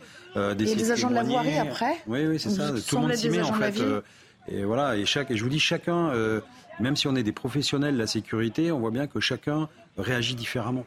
On a un réflexe des fois voilà, de, de, de sidération qui fait qu'on a des secondes de, de, de perte d'efficacité et d'autres au contraire qui sont tout de suite au contact. Enfin voilà. C'est très compliqué ces, scènes en fait. On voit des forces de police qui viennent de services très différents. Ah oui, c'est ça. Une mobilisation générale. Là. Oui, et, en fait, quand vous intervenez comme ça, il y a, des, c'est un appel général avec des, renforts et ça arrive de partout. C'est les premiers arrivants qui interviennent. C'est pas forcément ni des bacs, ni le raid, ni voilà. C'est les premiers, euh, les policiers du quotidien qui débarquent et qui voient ce qui se passe et qui essaient d'intervenir avec euh, le savoir-faire qu'ils ont acquis aussi et, et, qui ils sont. C'est Nipina. On a besoin de, ces images, finalement, on se raccroche aussi à ces images qui font presque chaud au cœur de commenter euh, l'interaction des uns et des autres dans cette horreur qui nous frappe, en fait. Parce que c'est euh, le méchant arrêté par les gentils et euh, ça fait toujours du bien. le, seul souci, c'est qu'on peut imaginer le, stress de ces policiers parce que si vous êtes appelé et qu'on vous dit il y a un individu qui a donné des coups de couteau à des enfants à proximité d'une école ou d'une mairie, tout de suite, vous êtes forcément plongé. je ne sais pas si vous vous souvenez, mais Dar al-Islam, qui était le journal de, de Daesh, avait en fait euh, écrit quelles étaient les cibles euh, qu'il nommait. Et donc, vous aviez tous les éléments d'autorité. Et notamment, vous aviez les écoles, vous aviez euh, bah, les, hôpitaux. Et donc, j'imagine que dans ce cas-là, forcément, tout ce contexte-là remonte. Tous les traumatismes qui ont été vécus par ce pays remontent. Et au moment où vous arrivez sur l'intervention, Peut-être qu'il n'y a qu'une seule personne euh, dont on vous parle, mais vous ne savez pas s'il y en a d'autres. On avait vu aux attentats de Paris que les choses étaient coordonnées, se passaient à différents endroits. Donc je pense qu'au moment où les policiers arrivent, ils sont effectivement dans un état de stress. Ils ne savent pas s'ils arrêtent un, un individu isolé ou s'ils sont sur des actions conjointes. Ça doit être quand même extrêmement compliqué. Et puis surtout, vous avez une rupture anthropologique, c'est-à-dire s'en prendre aux enfants symboliquement, euh, il y a un pas qui est franchi et qui devient très effrayant parce que vous vous dites la personne que je vais interpeller n'a absolument aucune limite. Mm, mm. Georges, sur l'enquête qui, débute, mm. et on dit qu'il est entendu, cet, euh, individu euh, d'origine syrienne, qui a eu le statut de réfugié en Suède, euh, qui est âgé de 31 ans. Mm. Euh, il ne parle pas français. Donc euh, comment ça se passe quand on l'entend? On fait venir des, traducteurs ou il va falloir faire venir des traducteurs en suédois? Enfin, Pour toutes les subtilités, parce que ce sont tous les mots comptent pour comprendre le cheminement mental de cet homme-là. On fait venir en général des traducteurs des autres pays? Non, on en a sur place. Hein. On en a sur place. là, c'est en anglais. Pendant la garde à vue, il a le droit, il a le droit à un avocat. Et évidemment, il y aura un interprète qui sera sans doute, pris sur la liste euh, près le tribunal de grande instance, ou le tribunal judiciaire, ou la cour d'appel euh, en question, Grenoble. Et on, a donc des interprètes qui ont déjà prêté serment et qui vont euh, venir en garde à vue pour servir d'interprète entre les officiers de police judiciaire et le gardé à vue. Donc il a un certain nombre de droits, bien entendu, et je vous dis, ça, sera prolongé probablement au bout de 24 heures, 48 heures. Et au terme, de, au terme des 48 heures, il est déféré au parquet d'Annecy. Sauf pour une mise en examen? Pour une mise en examen pour tentative euh, d'assassinat, écroué, avec mandat de dépôt par le JLD. Je rappelle la procédure là. Hein. Et ensuite, vous avez l'enquête qui démarre avec une commission rogatoire internationale où on va aller en Suède, où les enquêteurs français vont se déplacer en Suède, voir leurs homologues pour faire une enquête de personnalité sur place. Ils sont passés voilà, peut-être même en Turquie, parce que c'est apparemment en Turquie qu'ils se sont rencontrés avec son épouse, euh, peut-être même en Syrie. il y aura une commission rogatoire internationale, une enquête évidemment en France, qui va durer sans doute euh, deux ans. Tout ça, hein, je dis un chiffre un peu approximatif. Hein. Et puis ça se terminera par un procès devant la, cour d'assises. Et pendant ce temps-là, bah, on aura à nouveau le débat sur l'immigration ici à l'Assemblée nationale, le dévoiement du droit d'asile. Enfin, tout cela, évidemment, sont des sujets éminemment politiques. Euh, Noémie, euh, on, va, on va revoir ces, ces, images ça nous, euh, de, de, de l'interpellation de, de, cet individu de, de 31 ans qui sont donc pris à de très jeunes enfants et à, à deux personnes dans, dans ce parc d'Annecy qui a pu fort heureusement être interpellé au bout de, de 4 minutes seulement, alors que quand même il a déjà causé pas mal, pas mal de dégâts et, et, et fait six victimes. J'aimerais juste qu'on qu revienne à la notion de cellule psychologique. C'est important. Euh, c'est ce qui a été ce qui a été annoncé un petit peu plus tôt. C'est ce qu'a confirmé tout à l'heure le, maire d'Annecy qu'on aura peut-être un petit peu plus tard euh, sur euh, notre antenne. Euh, c'est important parce qu'on le voit là, hein, toutes ces personnes qui sont aux prises euh, de ce, cet homme qui résiste, et y compris ceux qui assistent à la scène, parce qu'on voit que c'est une étendue très large. Une, pelouse aux abords du lac. Il va falloir traiter tous ces traumas qui vont intervenir à plus ou moins longue échéance d'ailleurs. Il va falloir traiter ces, traumas, euh, cette classe de lycéens qui était à proximité, donc des, des, des jeunes de 16, 17, 18 ans, euh, les victimes visuelles, hein, c'est ainsi que les a euh, décrites la, procureure de la République, extrêmement choquées, qui vont être pris en charge notamment par l'association Aide aux victimes, hein, qui est très présente notamment dans les affaires de terrorisme, mais pas seulement, dans les procès qu'on peut suivre, les procès de, catastrophes qui ont fait beaucoup de victimes. Je pense au crash du, Rio Paris, je pense au procès de la rue Erlanger où il y avait eu 10 morts. Vous avez à chaque fois l'association Paris Aide aux victimes qui est présente et qui est là pour, pour soutenir bien sûr les, victimes. Et là, les victimes, ce sont bien sûr euh, les enfants euh, blessés, leurs parents, euh, les, les, gens qui en avaient la, charge. Ce sont bien sûr les deux adultes qui ont été blessés, mais ce sont aussi toutes ces euh, victimes euh, euh, visuelles, toutes ces euh, personnes qui euh, n'ont pas reçu de coups de couteau, mais qui ont assisté à, à cette scène, qui ont entendu, et j'insiste là-dessus parce que c'est c'est parfois presque plus difficile à, à supporter que, que, les images, c'est qui ont entendu les, les, les cris de, de, peur, les cris de, de, de souffrance aussi parfois, et, et, qui, et certaines d'entre elles, d'ailleurs certaines de ces personnes, pourront se constituer euh, partie civile, euh, en, en, tout cas pourront euh, en faire la demande. On verra ensuite si elles sont, euh, si elles sont recevables, si, euh, si la justice leur accorde ce droit. Mais celles qui se trouvaient en tout cas dans, dans, dans le parc, qui ont échappé peut-être à, à, cet homme parce qu'elles ont réussi à, à courir. Dans, dans, la vidéo qu'on a pu visionner, on voit un moment de loin un adulte qui a un enfant dans, dans ses bras et, qui court, si cette personne-là a, réussi à, à protéger euh, l'enfant, euh, elle pourra en tout cas euh, estimer qu'elle était elle aussi la, la, la cible de, cette, de cet homme.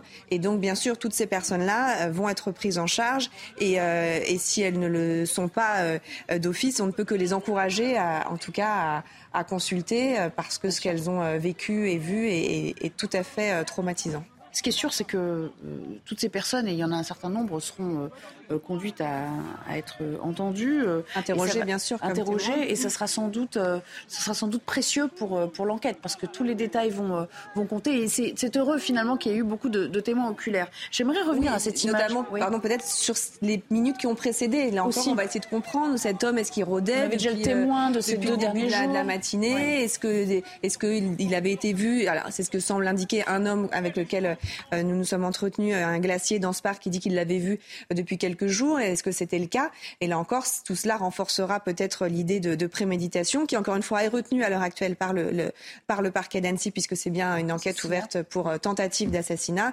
Euh, et notamment, il faudra voir s'il y a eu des actes préparatoires, du repérage, voir comment il s'est procuré le couteau, à quel moment. Tout cela, bien sûr, euh, les témoins vont pouvoir euh, aider à, à la manifestation de la vérité. Mais cette image, elle nous montre qu'on est capable aussi, on nous reproche souvent, euh, à la lumière de, faits divers ou d'attaques euh, sordides, euh, le manque d'élan collectif dans notre pays, le manque de courage parfois. Là, Karim Zeribis en est le contre-exemple parfait aujourd'hui. Oui, ça n'est le contre-exemple parfait, mais ça nous rappelle aussi que face à, je dirais, à l'aura absolue qui, nous met dans un état euh, où nous sommes totalement désemparés dans, l'immédiateté de, ce, drame, on a aussi euh, deux grands services publics sur lesquels euh, donc, on s'appuie. C'est les services de sécurité de la République et les fonctionnaires de police qui interviennent en quatre minutes, donc très très vite, avec un courage, là aussi, même si c'est leur métier, même si c'est leur fonction.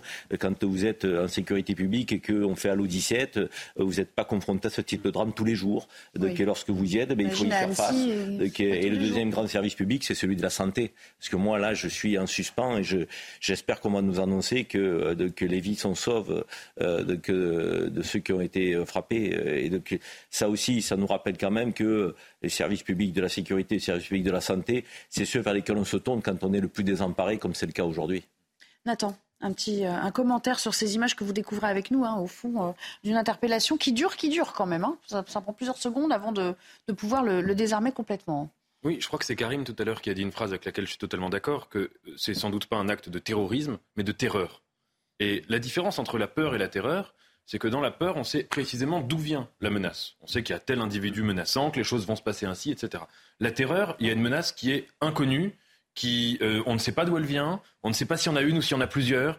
Et là, manifestement, alors on est, c'est dur de se mettre dans la tête de- des, des- gens qui étaient là, des témoins, des gens qui étaient dans ce parc. Mais manifestement, quand ils ont vu ce qui commençait à se passer, quand la police est arrivée sur les lieux, naturellement, ils se disaient est-ce que c'est un attentat? Est-ce que c'est un attentat euh, euh, avec une seule personne, avec deux personnes, avec trois personnes?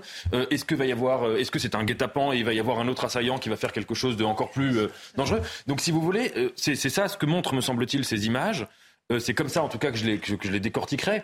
C'est comme euh, le, le- le spectacle, enfin d'ailleurs c'est pas le spectacle, mais comme la vision de gens qui, malgré la terreur, euh, ont trouvé une forme de courage, de cohésion et en effet d'action qui a permis probablement de- de- d'épargner euh, d'autres victimes. Georges, juste un mot sur le fait qu'on parlait d'une mise en examen probable au terme des 48 heures de, de- de garde à vue. Ça ne présage rien de la suite. Ça ne veut pas dire, pour qu'on comprenne bien, que plus tard, le PNAT ne va pas forcément se saisir s'il y a des éléments nouveaux. Ça ne compromet en rien la suite euh, éventuelle d'une autre enquête. Attention, si le, le juge d'instruction euh, est saisi, euh, si le parquet national antiterroriste ensuite décide effectivement de tenir sa compétence, il peut, selon moi, toujours préempter l'affaire au parquet, au parquet d'Annecy. hein. Ce sera toujours possible. Oh, C'est pas figé. hein. Ça peut arriver à n'importe quel moment, d'ailleurs. hein. Mais au moins, voilà, il y aura déjà quelque chose d'enclenché et qui permettra de. De toute façon, 48 heures, euh, ça va être le coup près, hein, puisque la garde ne peut pas dépasser 48 heures en matière de droit Dans commun. ce cadre-là. Dans ce cadre-là. Donc, au bout de 48 heures, déferment au parquet, et le parquet ouvre dans la foulée l'information judiciaire pour tentative d'assassinat. C'est une histoire qui nous a donc tous frappés euh, dès euh, ce matin, dès qu'on en a eu connaissance, autour euh, de... Il était 10h30 à peu près quand on en a eu euh, euh, connaissance. Et à l'Assemblée nationale aussi, on était en, séance. Gauthier, euh, Lebray. Euh, Yael Braun-Pivet a d'ailleurs euh, fait observer une minute de silence. Beaucoup de réactions euh, avec évidemment euh, le même sentiment euh, d'effroi, euh, de compassion pour, euh, pour les familles, pour les bébés, pour les personnes âgées touchées, euh, mais euh, aussi quelques tentatives de, récupération politique qui n'ont pas trop tardé. Oui, alors pour vous résumer euh, la situation, évidemment, ça a tout balayé euh, sur son passage. hein. Quand c'est arrivé ici, cette information en provenance d'Annecy à l'Assemblée, il était évidemment question de la réforme des retraites et de sa possible abrogation. Et c'est Mathilde Panot, chef de file de la France Insoumise, qui en première a réagi dans l'hémicycle. Ça a déclenché une minute de silence à la demande euh, de Yael Braun-Pivet. Ensuite, le chef du groupe Lyot, qui a retiré son texte sur l'abrogation puisqu'il était vidé de sa substance, a lui aussi eu des mots de compassion pour les petites victimes d'Annecy avant d'être applaudi par l'ensemble de la représentation nationale. Alors, en termes de récupération euh, politique, effectivement, euh, le premier qui est venu parler, celle des quatre colonnes, sur le profil euh, du principal suspect, de l'assaillant, c'est-à-dire, vous savez, un Syrien évidemment, qui faisait une, demande d'asile, c'est Éric Ciotti, président des Républicains. Éric Ciotti est venu deux fois, salle des quatre colonnes, et ensuite il devait faire une conférence de presse, et conférence de presse qu'il a annulée. Alors, une autre réaction qui est accusée de faire de la récupération politique, c'est Aurore Berger, chef de file des députés euh, Renaissance. En fait, euh, selon les députés de la NUPES et du Rassemblement national, elle s'est servi ce qui s'est passé à Annecy pour demander la fin des débats sur la réforme des retraites. Je vous propose de l'écouter. Envie de vous dire qu'être en ce moment dans l'hémicycle avec une espèce de bataille de chiffonniers sur une recevabilité ou non d'amendement nous paraît en total décalage par rapport à l'effroi qui, à mon avis, submerge notre pays quand des enfants sont pris pour quand des enfants sont attaqués et qu'apparemment certains d'entre eux, très jeunes enfants, sont en urgence absolue. Donc ce que nous voulons dire, c'est évidemment notre totale solidarité et que nos pensées aujourd'hui ne sont tournées que vers les familles, que vers celles et ceux qui sont à leur côté et notre soutien évidemment aux forces de l'ordre qui ont réagi de manière extrêmement rapide, vraisemblablement, extrêmement efficace. Voilà, et l'homme que vous avez vu euh, aux côtés d'Aurore Berger, c'est le député qui a Annecy dans sa circonscription. Il a aussitôt quitté l'Assemblée nationale pour rejoindre Elisabeth Borne, qui, comme vous le savez, s'est rendue sur place en compagnie du ministre de l'Intérieur, Gérald Darmanin. Elisabeth Borne, un extrait de ce qu'elle a dit. Elle était à ce moment-là accompagnée de la procureure de la République euh, d'Annecy et elles ont euh, finalement tenu une, une, sorte de conférence de, de presse, enfin de point presse improvisé côte à côte. Je pense qu'avant de s'emballer sur des conclusions sur ces sujets, il faut attendre que l'enquête puisse avoir lieu. Je crois qu'aujourd'hui, c'est le temps de l'émotion, ça doit être le temps de l'unité, de solidarité avec ces petits-enfants, avec leurs parents, avec leurs familles et avec tous les habitants d'Annecy qui sont évidemment choqués par ce qui s'est passé. C'est une enquête qui euh, ne fait que débuter puisque les faits se sont produits euh, aux alentours de 9h40 euh, ce matin, c'est-à-dire il y a à peine plus de, plus de 7 heures. mais néanmoins, elle progresse assez vite. Il y a déjà eu une enquête ouverte pour tentative d'assassinat. Ça s'est donc avéré puisque la Proc de la République l'a confirmé tout à l'heure. Et puis, on a déjà quelques nouvelles sur à la fois le parcours migratoire de cet individu et son, son passé, y compris sa cellule familiale et ce témoin crucial, au fond, son ex-femme. Oui, est une euh, Suédoise. Elle a été euh, interrogée par nos confrères de, l'AFP au sujet donc du, suspect, ce Syrien de, de 31 ans, euh, qui est en Suède depuis 2013. On a donc appris par son ex-femme qu'ils se sont rencontrés en, Turquie, qu'ils sont rentrés s'installer en, Suède et qu'il a obtenu le statut de réfugié, mais qu'il n'a pas obtenu la nationalité suédoise, qui aurait, selon elle, entraîné son départ vers la France parce qu'il n'a pas obtenu la nationalité. Il aurait de quitter la Suède. Il est donc arrivé en France, on l'a dit, en 2022. Il a fait une demande d'asile qu'il n'a pas obtenue. Euh, parce qu'il avait déjà le statut de réfugié dans un autre euh, pays. Et donc il ne pouvait pas euh, prétendre à ce, à ce statut en France. une femme qui fait part de, de son étonnement, elle explique qu'ils ont divorcé depuis quelques mois, qu'elle avait très peu de nouvelles depuis quatre mois, qu'il semblait vivre dans une église, qu'elle avait assez peu de, de, de contact avec lui il s'est montré très fuyant. Il m'a appelé il y a quatre mois. Il habitait dans une église. Je n'en sais pas beaucoup plus. Elle indique que la famille de cet homme euh, est en grande partie installée euh, aux États-Unis. Euh, donc il y a une forme de déshérence finalement dans ce parcours. Euh, bah, il semble avoir été relativement stable pendant une dizaine d'années, puisqu'il est donc resté en Suède euh, aux côtés de cette femme avec qui il a eu un enfant. Et puis, est-ce que l'élément déclencheur, c'est le fait de ne pas avoir la nationalité suédoise? Est-ce qu'elle, elle indique qu'ils se sont séparés parce que euh, il, elle ne voulait pas quitter la Suède? Est-ce qu'il était acculé? Encore une fois, il avait ce statut de, de réfugié euh, euh suédois. Est-ce que ce statut allait euh, arriver un petit peu, à, enfin, en quelque sorte, à, à échéance et que donc il allait être contraint de quitter la Suède. Ce sont bien sûr des éléments très importants et on imagine que les autorités françaises sont en train de les obtenir euh, auprès de, euh, des autorités euh, suédoises. En tout cas, il semblerait, et là encore, les, les enquêteurs suédois expliquent qu'il n'y a pas d'antécédents judiciaires, pas d'antécédents psychiatriques. Donc c'est visiblement quelqu'un qui, pendant des années, a été relativement stable, même si on n'a pas encore d'éléments sur son emploi, son, son parcours professionnel et qui, depuis euh, quelques mois, avait basculé, quitté donc sa femme, euh, son enfant, était arrivé en France, était sans domicile fixe, ça c'est ce qu'a indiqué euh, la procureure de la, République, et donc a basculé dans cet accès de, violence absolument dramatique ce matin. Céline il faudra voir, faudra déterminer si le contexte familial a joué un rôle crucial dans ce passage à l'acte aussi, parce qu'il y avait quelque chose aussi qui a, qui a vrillé, qui a basculé dans son existence. Il y a un élément qui interpelle, euh, c'est effectivement ce refus euh, d'obtenir le, statut de réfugié en France. Mais ce qui est curieux, c'est qu'en règle générale, quand les gens se retrouvent dans ce type d'impasse, qu'ils sont désespérés, qu'ils ne voient plus le bout du tunnel, très souvent c'est à eux-mêmes qu'ils se font mal. On, ils s'immolent par le feu, si c'est euh, dans la culture ou s'ils ont un côté. Mais c'est assez rare quand même qu'on s'en prenne à des bébés, à des enfants. Ça peut être, vous êtes sous le coup d'une forte émotion, vous allez euh, chercher une querelle et vous passez à l'acte. Mais là, il y a quand même, que le sien. Hein. Oui, il y a quand même des, choses qui sont extrêmement étranges dans, dans, cette histoire. Et en plus, s'il euh, il y a eu repérage, ça veut dire qu'il s'est construit une histoire dans sa tête. Parce que euh, même quelqu'un d'incohérent et d'irrationnel a une logique. Euh, je pensais à ça parce que, je ne sais pas si vous venez, le, le frère de Mohamed Merah avait été écouté en prison dans les échanges avec sa mère notamment. Et en fait, il racontait une histoire dans laquelle il faisait de son frère un martyr. Il expliquait qu'il était au paradis avec les houris, euh, donc des prostituées toujours vierges, etc. Mais il y croyait. C'était pas euh, quand on a l'échange, on a la retranscription police des échanges. Vous avez des gens qui sont dans un monde magique, dans un monde complètement imaginaire, mais qui pour eux est réel et qui se positionne par rapport à ça. Donc, quelle est l'histoire qui l'a amené à commettre cet acte pour nous, elle sera probablement délirante, mais pour lui, elle a une cohérence. Jean-Christophe Couvi, en garde à vue, on ne fait qu'interroger l'individu. L'expertise psychiatrique, ça vient après? Non, ça vient tout de suite. Ou en même temps? euh, Non, non, ça vient en fait euh, dès, dès lors qu'on vous présente un officier de police judiciaire et que vous engagez justement la, la conversation, vous demandez tout de suite un examen psychi psychiatrique, non plus, d'autant plus quand il vient se passer ça.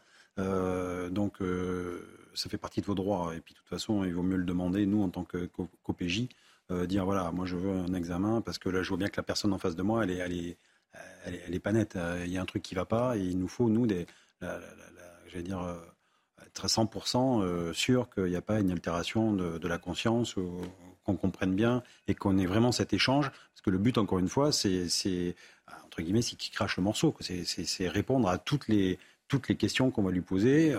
Donc il y aura l'interprète, l'avocat, et on veut savoir effectivement pourquoi, comment, où, avec qui. Euh, à la recherche du mobile. Voilà, et en fait, on veut tout, tout reconstruire. Mmh. Alors, il y a de manière un examen mais qui est quand même très succinct. Hein, qui se fait au tout début de la garde à vue. Les expertises ah bah psychiatriques, ça, ça sera euh, dans un second temps. Et c'est plus tard dans, mmh. dans, dans la procédure. C'est souvent effectivement assez rapproché du moment du procès, puisque ce sont des éléments qui, qui, peuvent entrer en ligne de compte. Mais effectivement, dès le début, on va s'assurer que la personne est en état notamment d'être placée en garde à vue et de comprendre. Mm.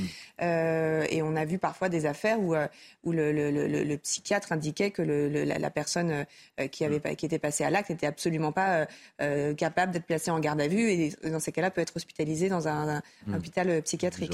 Tout paraît encore un peu nébuleux. Hein. C'est en train de décanter légèrement, mais le, choc voilà, fait, pas, fait, fait, place un petit peu à, une tentative de rationaliser ce qui a pu se passer ce matin, mais néanmoins, euh, c'est une enquête qui risque de durer, euh, Nathan oui, C'est une enquête qui risque de durer, mais il me semble quand même que même si évidemment tout est nébuleux, ce qui se précise, c'est qu'il y a deux angles morts pour l'instant qu'il faudra résoudre et qui vont être euh, d'ailleurs éclairés. Le premier, c'est comment cet homme-là a quitté toute sa vie en Suède, sa femme, son fils, la Suède, j'imagine un logement, enfin il avait un logement et comment il est devenu sans abri. Qu'est-ce qui s'est passé à ce moment-là? Et le deuxième angle mort, celui que vous avez dit, qui est à mon avis très important aussi, c'est dans cet intervalle de quelques mois, qu'est-ce qui s'est passé pour qu'une situation qui était probablement désespérée tourne au désir de commettre un carnage monstrueux, atroce, barbare, etc. Et ça, ces deux, ces deux questions-là, alors évidemment, c'est des questions, mais, euh, mais en tout cas, à mon avis, c'est dans ces directions-là qu'on va voir apparaître des, des, des faits, euh, on verra lesquels. Il n'y a aucun doute pour vous, Georges, qu'on saura assez rapidement quand même à la lumière de ce que dit sa femme, de son entourage en Suède, on comprendra. On saura, on saura tout.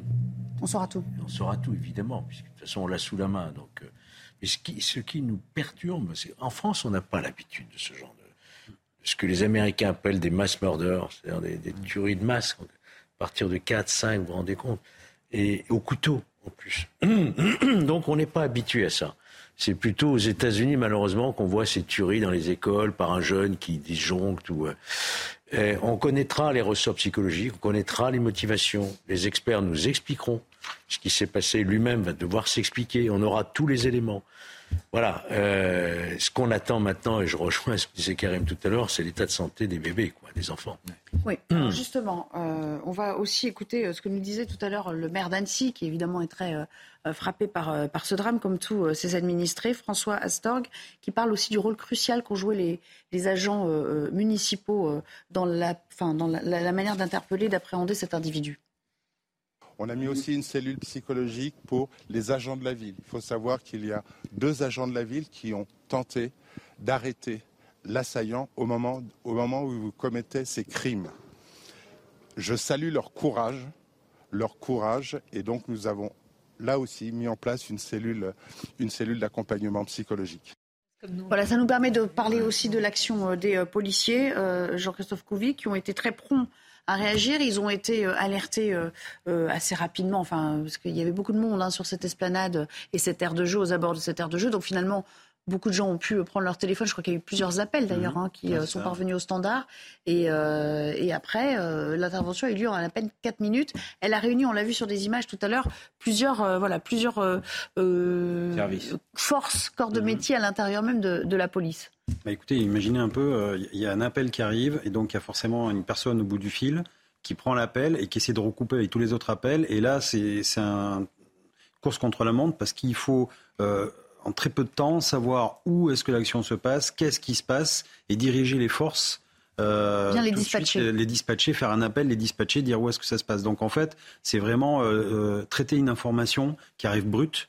Et en fait, il faut aller très très vite. Et, et c'est vrai qu'on souvent on félicite les policiers sur le terrain pour pour pour l'interpellation, mais moi aussi j'ai une pensée à la personne euh, qui est à la salle de commandement, euh, qui derrière doit prendre des instructions très rapides, doit faire un preuve de sang-froid, trier l'info et tout de suite diriger les bonnes personnes, j'allais dire les bons acteurs vers euh, euh, vers le- le- Oui, le- l'individu et toujours en décrivant. C'est-à-dire qu'il a dû aussi garder euh, euh, sûrement une personne euh, au téléphone en disant donnez-moi une description de l'individu, euh, où est-ce qu'il est en ce moment, restez au téléphone, dites-moi, et en même temps quelqu'un à côté qui dirige les équipages de police et qui donne les mêmes instructions. Euh, voilà, et donc c'est 4 minutes. Et 4 minutes, alors quand vous êtes sur le terrain, je peux vous dire que c'est très très long. 4 minutes, euh, vous attendez, euh, je peux vous dire que c'est le temps se fige. Et en même temps, vous, 4 minutes, pour, pour le commun des mortels, c'est très rapide en intervention, et heureusement. Mais je veux dire, voilà, pendant 4 minutes, vous avez vu, et, et- et coup de chance aussi, et je tire mon chapeau à ces citoyens qui, qui, qui, qui interviennent et qui essaient de bousculer, qui essaient d'interpeller, qui essaient de, de, de détourner l'attention euh, de l'assaillant pour justement éviter qu'il revienne peut-être vers les enfants d'autres personnes. Et on voit d'ailleurs qu'il y a des joggeurs et joggeuses qui passent. Et c'est ça qui est, qui est, qui est frappant, c'est que d'un côté il y a l'horreur et de l'autre côté il y a votre quotidien et vous vous vous, vous rendez Certains même pas compte de ce qui compte passe en fait. qu'ils ont du- Voilà, de la ils ont échappé à la mort et là par contre ceux-là, dans quelques temps, euh, alors ça peut pas pas forcément aujourd'hui, demain, déjà, ils vont se dire ouf, mais peut-être dans quelques mois, et il y aura cette effraction du cerveau et ça va revenir en disant mais bon sang, euh, je, je, à quoi j'ai échappé quoi. Et j- Et c'est ça aussi qui, qui est important, c'est que toutes ces personnes qui ont été en contact comme ça de cet individu, euh, oui, euh, peuvent être choquées, mais pas forcément dans la journée, mais dans quelques temps, quelques jours, quelques mois. Et ça Un peut arriver mot, comme euh, ça. Là... Oui, mon dernier mot, il, il ira, si, si vous le permettez, aux, aux victimes dont le pronostic vital est engagé. Euh, Donc euh, j'espère que les, les services de, de- de santé, les médecins euh, vont pouvoir sauver ces vies. Donc euh, je pense qu'il y a beaucoup de prières qui sont, qui sont faites en leur direction aujourd'hui. Et On J'espère rappelle, qu'on aura, on aura toutes les vies sauves. on rappelle les âges quand même, Noémie, hein, des, euh, des plus petits qui ont été touchés aujourd'hui. Ça commence très très tôt. Nourrisson, 22 Vingt- mois. 22 mois, 2 ans pour un frère et une sœur, donc probablement des jumeaux, euh, et, euh, et 3 ans. Voilà pour les quatre enfants euh, qui ont été euh, Je pense que- touchés et qui sont en urgence absolue. Oui. Et donc les personnes. euh, a deux adultes, en revanche, un homme de 70 ans et un homme de 78 ans, d'après nos informations. L'un qui a été euh, blessé au, au couteau et un autre qui a été blessé au couteau, puis par balle, euh, par les forces de l'ordre au moment de, de la tentative d'interpellation et avant l'interpellation de, de l'assaillant. Un dernier mot, peut-être, Nathan. Non, C'est terrible. On est euh, vraiment, oui, je suis d'accord. euh, Les seules pensées vont à ces enfants, enfin à toutes les victimes. Aux enfants, on espère qu'ils se rétabliront, qu'il n'y aura, pas de séquelles et que dans 2-3 ans, ils seront là au procès pour pouvoir euh, témoigner et raconter. C'est vrai parce que, euh, quand même, Céline, à cet âge-là, on peut aussi euh, emmagasiner des, des choses. Tout se passe avant 5 ans, disent certains psys. Euh, un traumatisme pareil, ça reste quand même. hein. Oui, en tout cas, euh, il y a- on, on le voit très bien parce que très souvent, quand on essaie de revenir sur nos traumatismes d'enfance, euh, on interroge nos parents et on se rend compte que oui, y, y, il y a des choses charnières dont on ne se souvient pas. Et quand on nous les raconte, on se rend compte que ça nous a malgré tout façonné. Et il y a le Euh, traumatisme des parents aussi qui, des parents. ressort sur les, qui jaillit, pardon, qui rejaillit sur les enfants. Mais ne pas oublier non plus que la résilience, parfois, vous pouvez être confronté à un choc et, et y puiser une source de vie. Et, euh, et c'est tout ce qu'on leur souhaite, de réussir à inverser le process et de voir dans le fait d'avoir échappé à la mort eh ben, une une belle euh, annonce pour les années à venir.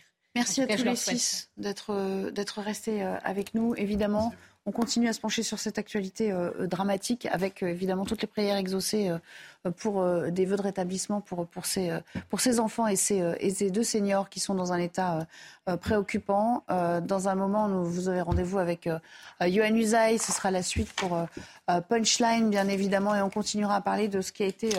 Euh, ce qui est traité comme une enquête pour tentative d'assassinat. On a entendu la procureure de la République d'Annecy, accompagnée d'Elisabeth Borne, qui s'est immédiatement rendue sur les lieux. Je ne sais pas si Gérald Darmanin, qui avait prévu d'y aller aussi, que je, moi que j'ai pas vu sur, sur les images était Il accompagnait absolument à ses côtés, accompagné également Elisabeth Borne. Et donc vous entendrez un petit peu plus tard sur notre antenne également la réaction du maire d'Annecy, François Astor, qui lui a parlé de cette cellule psychologique qui a été mise en place pour, à l'adresse des, familles, à l'adresse de ceux qui ont été témoins aussi de cette scène de manière directe ou indirecte. Voilà, place à Yohann Usaï et ses invités. C'est le début de Punchline. Bonne soirée.